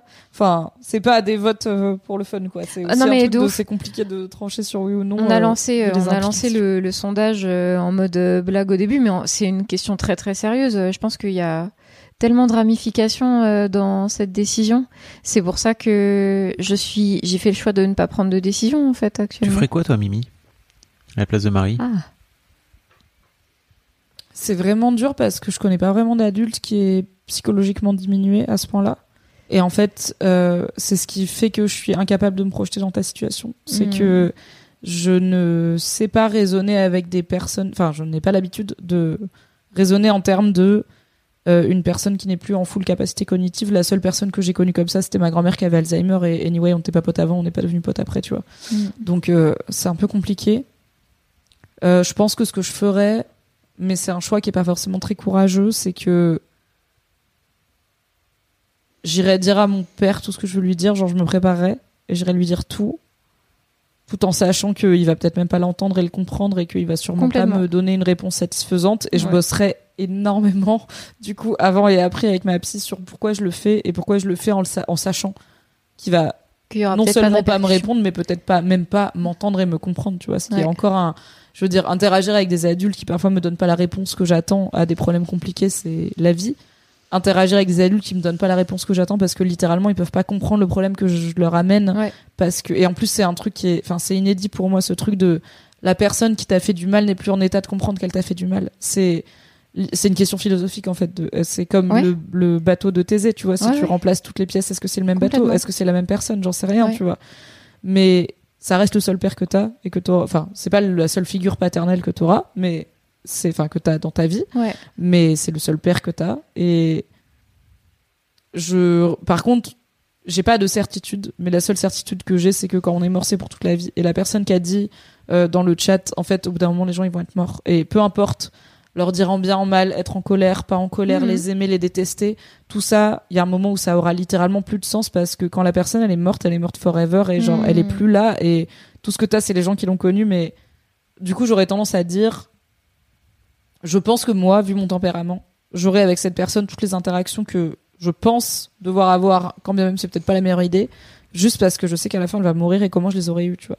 Et qu'en plus, il y a un peu un truc de bon bah au pire euh, qu'est-ce qui va mal se passer, je veux dire on n'est pas, tu vois, on se voit pas tous les dimanches euh, autour du rôti donc c'est pas très grave quoi. Non, mais en plus, Donc, ça- je pense que j'irai. Et mais après euh, j'ai du mal à calibrer la peur d'aggraver son état parce que je connais pas du tout ce que c'est que d'être dans cette situation médicale Mm. dans laquelle il est. Et pour le coup, c'est du coup c'est un facteur que je peux pas du tout prendre en compte, genre l'impact que ça peut avoir sur lui. Mm. J'en sais rien.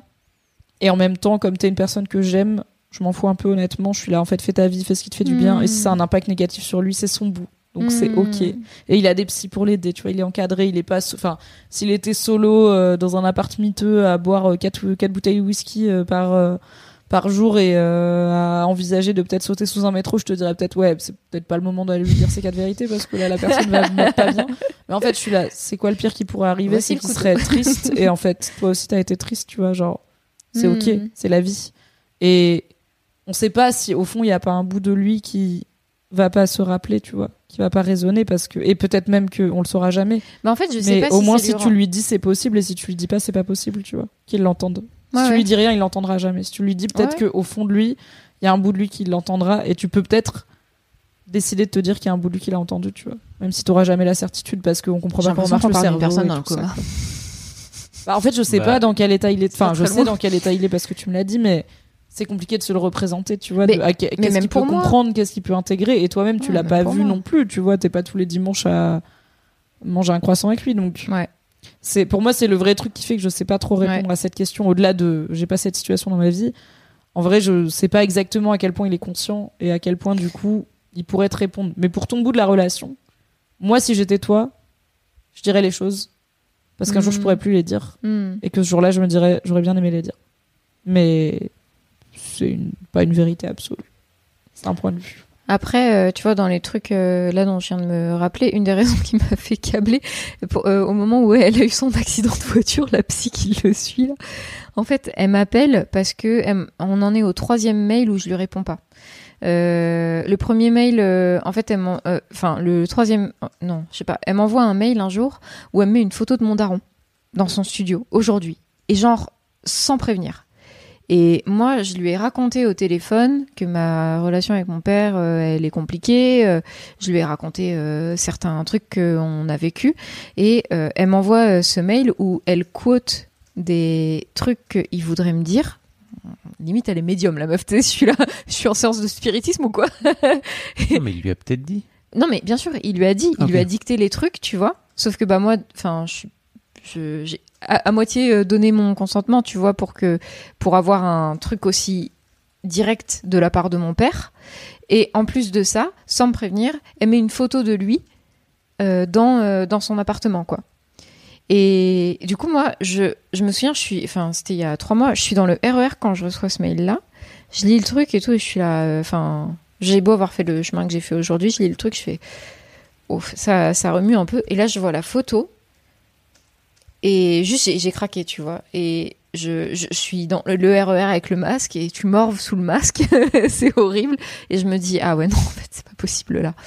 Et euh, Elle, venait d'où ces larmes? Tu vois ce que je veux dire? C'est-à-dire qu'il y a plein de façons de pleurer, quoi, tu vois.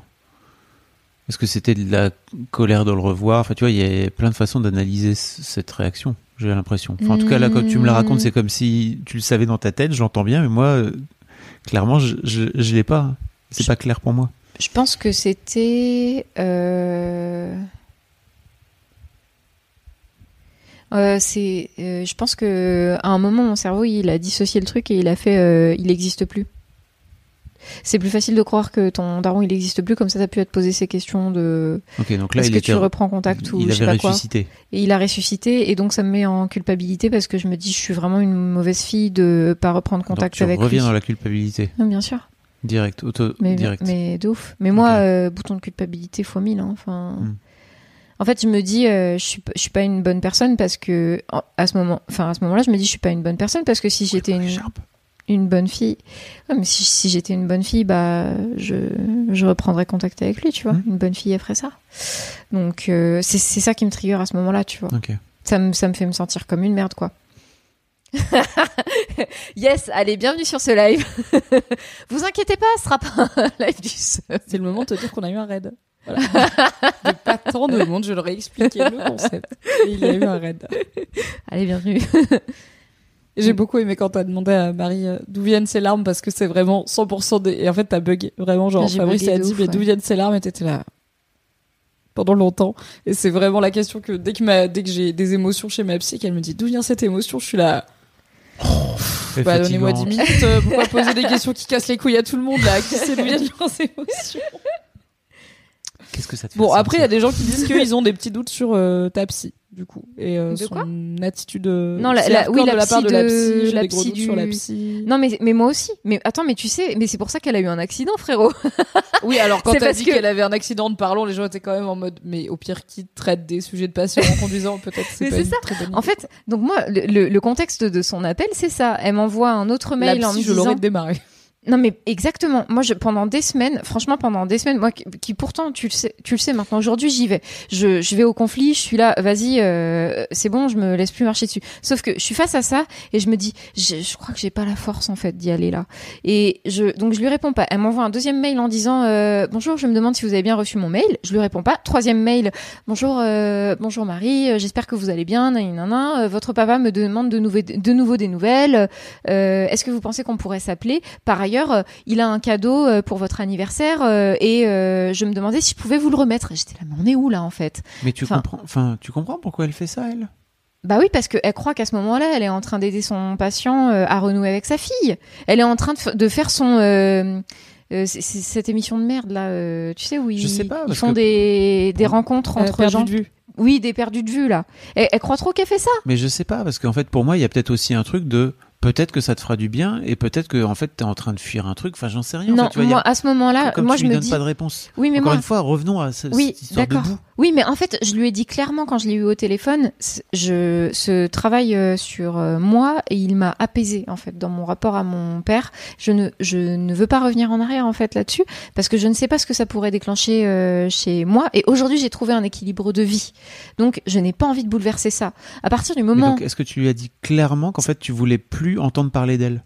Je lui ai je lui ai dit je suis je, je veux bien vous donner des éléments euh, sur mon père, mais je ne suis pas prête à renouer avec lui. Ok. Et donc, quand euh, le troi- au troisième mail, euh, Mais je donc, réponds pas, En et fait, elle quand, quand elle te t'envoie un premier mail, pourquoi tu lui dis pas juste, bah en fait, souvenez pas de ce que je vous ai dit? Je te dis, j'ai pas la force. À ce moment-là, je suis là, mais je vais devoir lui réexpliquer en fait. Elle a pas compris. Oui. Et oui, et ça me saoule. Ah, de ouf. Et euh, franchement, je te dis, je. En fait, je me l'explique pas. D'habitude, je suis là, vas-y, je le fais en fait. Enfin, Mais là, sur ce coup-là, Oui, c'est j'étais pas là, sur tous pas les sujets force. que t'aurais ghosté le mail. quoi. Non, non, je Non, ghoste jamais en fait, surtout sur des sujets aussi importants, tu vois. Et du coup, quand elle m'appelle, elle me fait oui, bonjour, je sais pas si vous avez vu mes mails, euh, est-ce que vous les recevez toujours et tout. Et là, je l'ai démarré. Ah, bah alors, on a quand même des gens sur le chat qui ont un peu envie que tu démarres. Mais cette- bien sûr, je l'ai démarré en fait. Je lui ai dit, Est-ce mais que je comprends parce qu'en fait, t'as posé ta limite c'est vraiment et la personne qui Exactement. est littéralement psy, genre c'est son travail, n'écoute pas Meuf, cette limite. C'est exactement ce que je lui ai dit. Je lui ai dit, je vous ai posé des limites claires, je vous ai dit quels étaient mes besoins et mes attentes à ce moment-là. Vous êtes psy, je n'aurais même pas, à- je ne devrais même pas vous expliquer ça. Et c'est là qu'elle a eu un accident. Il y a quelqu'un qui lui est rentré dedans sur l'autoroute. Bon, Je crois que ça l'a un peu perturbé que je lui dise ça, que je remette en question ce professionnalisme, tu vois. Et j'étais là, mais attends, comment ça se fait que je sois encore l'adulte de la situation là? Et là, ça m'a saoulée, tu vois. Enfin, je me suis dit, Comment ça se fait? J'en ai marre d'être bah, l'adulte après de la situation. c'est la je t'appelle, elle t'appelle. Bon, euh, pour le coup, euh, Mais bien sûr, je l'ai pas toujours démarré. contrôler le fait que les gens, des fois, aient des moments de faiblesse, oui, soient pas très Je crois il y a Justin encore dans le chat. Justin, je lui avais Justin Justin, il avait suivi, je lui avais raconté. Oui. Là, mais Hmm. c'est une dinguerie, quoi. Enfin, voilà. Et elle m'a, bon, voilà. Après, elle a compris. je lui ai dit, je ne- arrêtez, arrêtez, ça suffit. Et elle était là, oui, mais parce qu'il vous a offert un, il vous a pris un collier pour votre anniversaire. J'étais là, je, je ne veux pas ça, en fait. Enfin, vous croyez quoi que je vais porter un collier alors que j'ai euh, coupé les ponts avec mon, mais jamais, en fait. Tu vois, après, je me dis, bon, ça fait 10 piges, tu vois. euh. Enfin, je sais pas, moi, je- j'ai toujours, j'ai toujours un peu cette sensation de. Peut-être que la psy, elle sait un truc pour toi que tu sais pas forcément, tu vois. Par exemple, typiquement, peut-être qu'elle se dit, bah, ça, ça pourrait peut-être vous faire du bien, elle te connaît pas et tout, tu vois, mais en fait, elle se dit peut-être, moi, c'est un truc, je suis une professionnelle, elle te le dit pas comme ça, tu vois, Mhm. mais en mode, peut-être ça serait une bonne idée, tu vois, de, de renouer, parce qu'en fait, à la fin, le gars, il meurt et que tu vas rester avec ce truc-là sur ton bagage toute ta vie. Mais après, j'en sais Bah rien. ouais, mais je suis une adulte, j'aurais préféré, si c'est ce qu'elle je pense, je, d'accord. préfère qu'elle me le dise euh, directement, tu Mhm. vois. Bah, et surtout qu'elle fasse l'effort de savoir où tu te situes avant de partir du principe que, je veux dire, Oui, ça vient avec le on doit rien à ses parents, tu vois, c'est qu'on peut pas attendre des gens qui aient telle ou telle relation avec leurs parents. J'entends bien. Et il y a des gens qui, qui ont zéro envie d'avoir euh, un cadeau de leur daron, même après 10 ans, parce que juste, euh, non merci, euh, je n'ai pas envie d'avoir une matérialisation physique de cette Ouais. présence. euh, Ah, mais en plus, il y a pas, euh, juste, euh, je suis d'accord, il y a pas de mauvaise intention de sa part, en fait. Euh, je pense qu'elle a vraiment envie qu'il y ait, euh, qu'il y ait un Bah, happy ending à ça. Non, mais sérieux. Ah non, mais de ouf, bloque son numéro pour Ah, le mais, coup. Enfin, ah, mais elle a arrêté de m'appeler. Voilà. Enfin, en fait, après l'accident, elle m'a rappelé. Elle m'a dit, pardon, j'ai eu un accident. J'étais là, ouais, ça a l'air compliqué votre vie quand même, hein. Il y a Myrillion qui dit Mais c'est pas son bout d'écharpe à la psy. Je vois qu'on a compris dans le chat de Ça Marie. fait- Le concept a été sûr. compris. Mais oui, oui, après, elle a arrêté. Je lui ai dit, en fait, arrêtez. Stop. On- on- vous savez quoi? Si vous comprenez pas ça, on arrête. C'est tout. Voilà. J'ai une question un peu piège. Oula. Ah, j'adore les questions pièges. Est-ce que, Wait for it. est-ce que tu peux vivre toute ta vie en sachant jamais à quoi il ressemble ce collier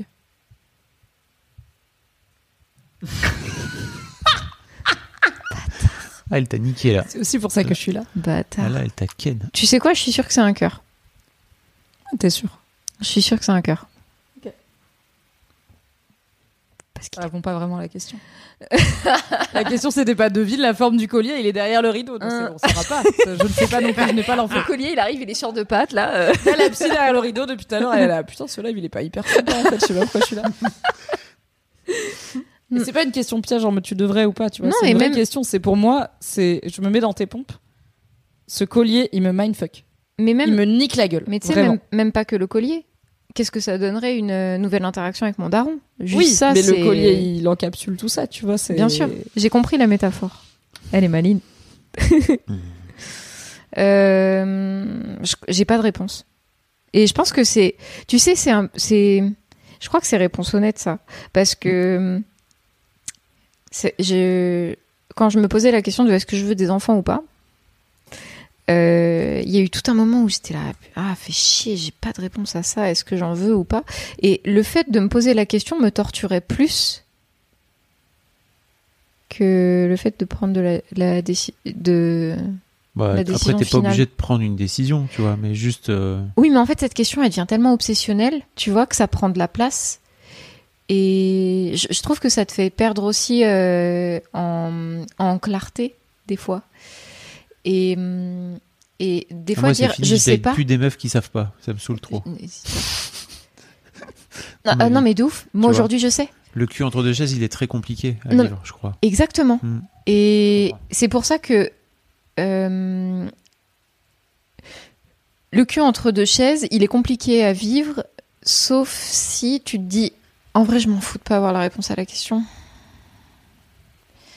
Genre, il y a plein d'équations math- mathématiques que je connais pas, euh, dont je connais pas les, les solutions, et c'est, enfin, c'est pas grave. Je vivrai quand même avec, et je ferai toute ma vie comme ça, et ça me manquera pas en vrai. Je, je crois que j'en suis là Mm. avec euh, dans, dans ma relation à mon daron. C'est cette équation mathématique là, elle est pas résolue. Et à une époque, ça a pu être euh, un problème parce que ça me mettait des 4 sur 20 au bac. Aujourd'hui, euh, je m'en fous parce que je suis déjà passée en licence, tu vois.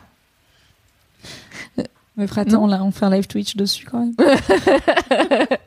Je je Oui, fais mais- peu de live Twitch sur des sujets dont je m'en bats vraiment les steaks. Tu vois. Oui, mais enfin, tu sais, tu sais pourquoi. Enfin, c'est ce que je disais au début. Là aussi, elle taquine. hein, Je suis désolé. C'est mais bien sûr. Mais bien sûr, c'est jamais, c'est jamais, c'est jamais irrésolu. Euh, je pense que c'est des questionnements qui sont perpétuels. Mais en même temps, moi, quand j'ai des moments de d'insécurité dans ma vie ou des moments où euh, de doute où je, me- je me pose des questions, je sais que mon histoire me, me, me remonte. Euh, et euh, et c'est dans ces enfin c'est je crois que c'est- c'est pour ces moments-là que j'ai eu envie de faire ce live aussi tu vois de me dire enfin c'est juste c'est pas grave c'est normal et on vit très bien avec Que ça remonte, tu veux dire? Ouais. Ah oui, oui. Et c'est pas parce que ça remonte et que ça prend de la place à un moment que ça va tout le temps prendre de la place et que ça va que ça va forcément faire un truc toxique et fucked up derrière tu vois Euh, je sais pas si je suis très claire oui d'accord j'avais envie d'en parler aussi mais Oui, je crois que t'avais. ma psy elle est en congé maternité voilà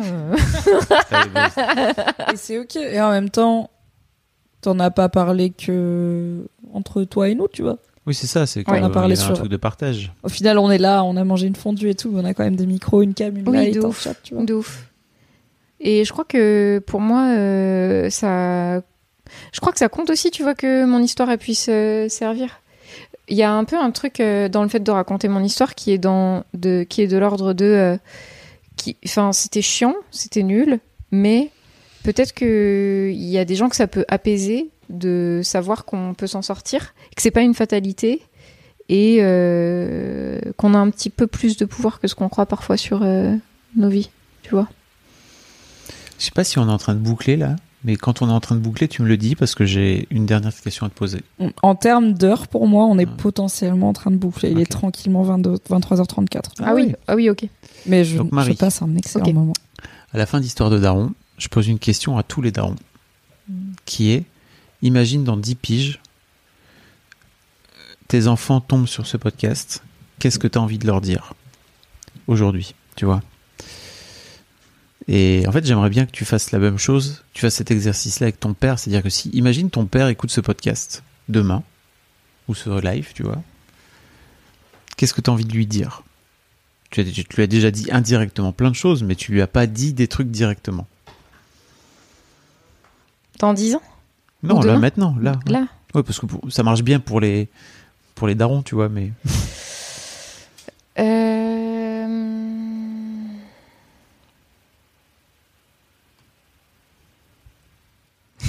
tu vas me détester. quoi? Bah non. Pourquoi Reste sur ton bout. Euh, je suis pas sur mon bout là. Bah oui, tu vas me détester. Bah de quoi tu parles? Bah...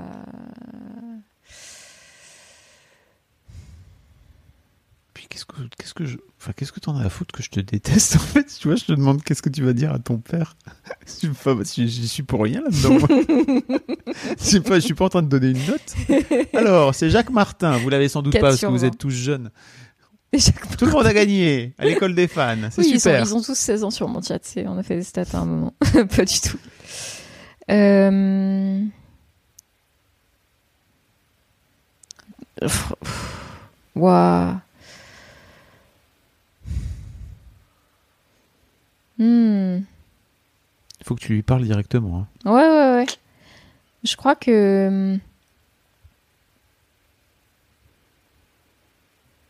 Bah moi en fait le premier truc euh, qui m'est vu en fait c'est un- là c'est full enfin c'est chaud c'est chaud ce que je vais dire euh, je pense Euh, parce que ça ça peut ne pas être compris donc euh, Reste dans l'émotion, en fait. Tu vois, c'est le problème du chat. c'est le problème du live. C'est. euh, c'est mon bout fais comme si on était tous les deux. Quoi. oui je sais Mais t'es déjà en train de te dire comment les gens ils vont imaginer ce que je vais Ouais. dire, machin. Comment, comment toi tu vas imaginer ce que, tu, ce que je vais dire alors que bon, qu'est-ce que j'en ai à foutre? C'est ton, c'est ton histoire avec ton père en fait. C'est ça qui est cool. Bah, en fait, euh, moi, j'aurais envie de lui dire. euh, J'ai trop peur de le dire. Pourquoi t'as peur? En fait, j'aurais envie de lui dire. euh, Au final, tant pis. Parce que. Je serais pas la personne euh, que je suis aujourd'hui si c'était pas passé tout ça.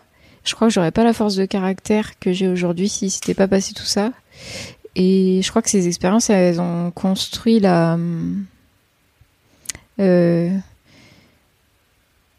la, la puissance qui existe en moi, tu vois. Mm. Et euh, je crois que quand tu vis pas des trucs comme ça, tu c'est des choses que tu toucheras jamais du doigt potentiellement. Et euh, en fait, euh, je, je-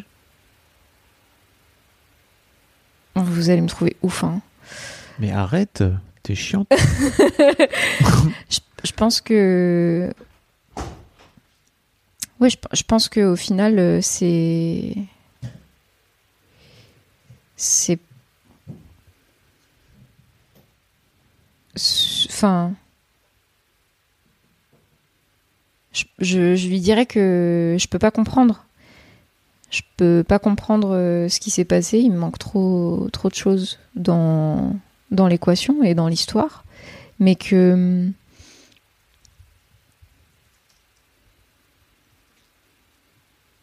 quelque part, il fallait peut-être pas que ça se passe euh, autrement pour que je sois dans cette, euh, dans cette existence-là. Et que du coup, c'est pas grave.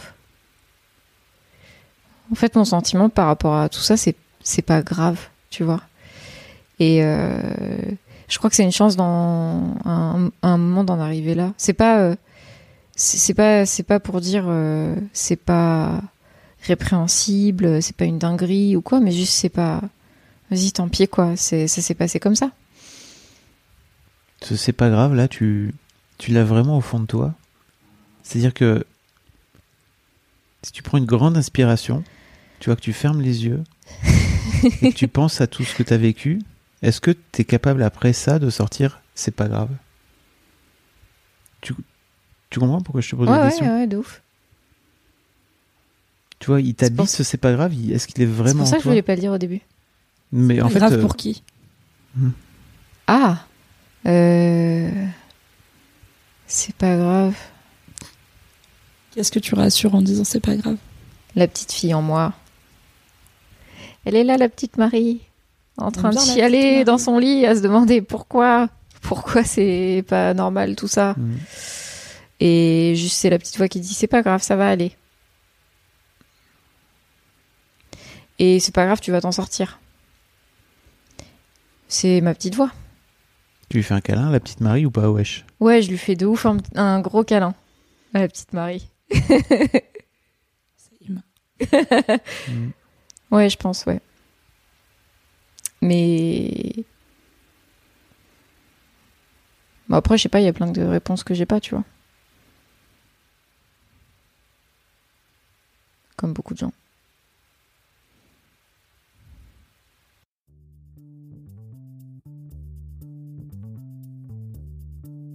Merci beaucoup pour votre écoute. Avant de nous quitter, si vous avez aimé ce podcast et cet épisode, merci de lui mettre un commentaire sur Apple Podcast et 5 étoiles de préférence. C'est le meilleur moyen de le faire connaître. Vous pouvez faire comme Joe Lesquimo qui, le 11 août 2020, a mis 5 étoiles en disant Arrivé ici en cherchant des informations pour la naissance prochaine de ma fille, je suis tombé sur un podcast qui change la vie. Je le conseille aux futurs papas, mais aussi aux autres. Les histoires sont intéressantes pour la vie. Merci d'avoir lancé cette super initiative et merci à tous les darons qui partagent leurs opinions et leurs histoires. Un grand merci à toi et vous aussi vous pouvez faire pareil. Vous vous rendez sur Apple Podcast et vous cherchez Histoire de Daron directement dans l'appli ou sur votre ordinateur. Merci à vous et rendez-vous tous les premiers et troisièmes lundis de chaque mois à partir de 6h du matin pour un nouvel épisode d'Histoire de Daron. Un grand merci à vous pour votre écoute.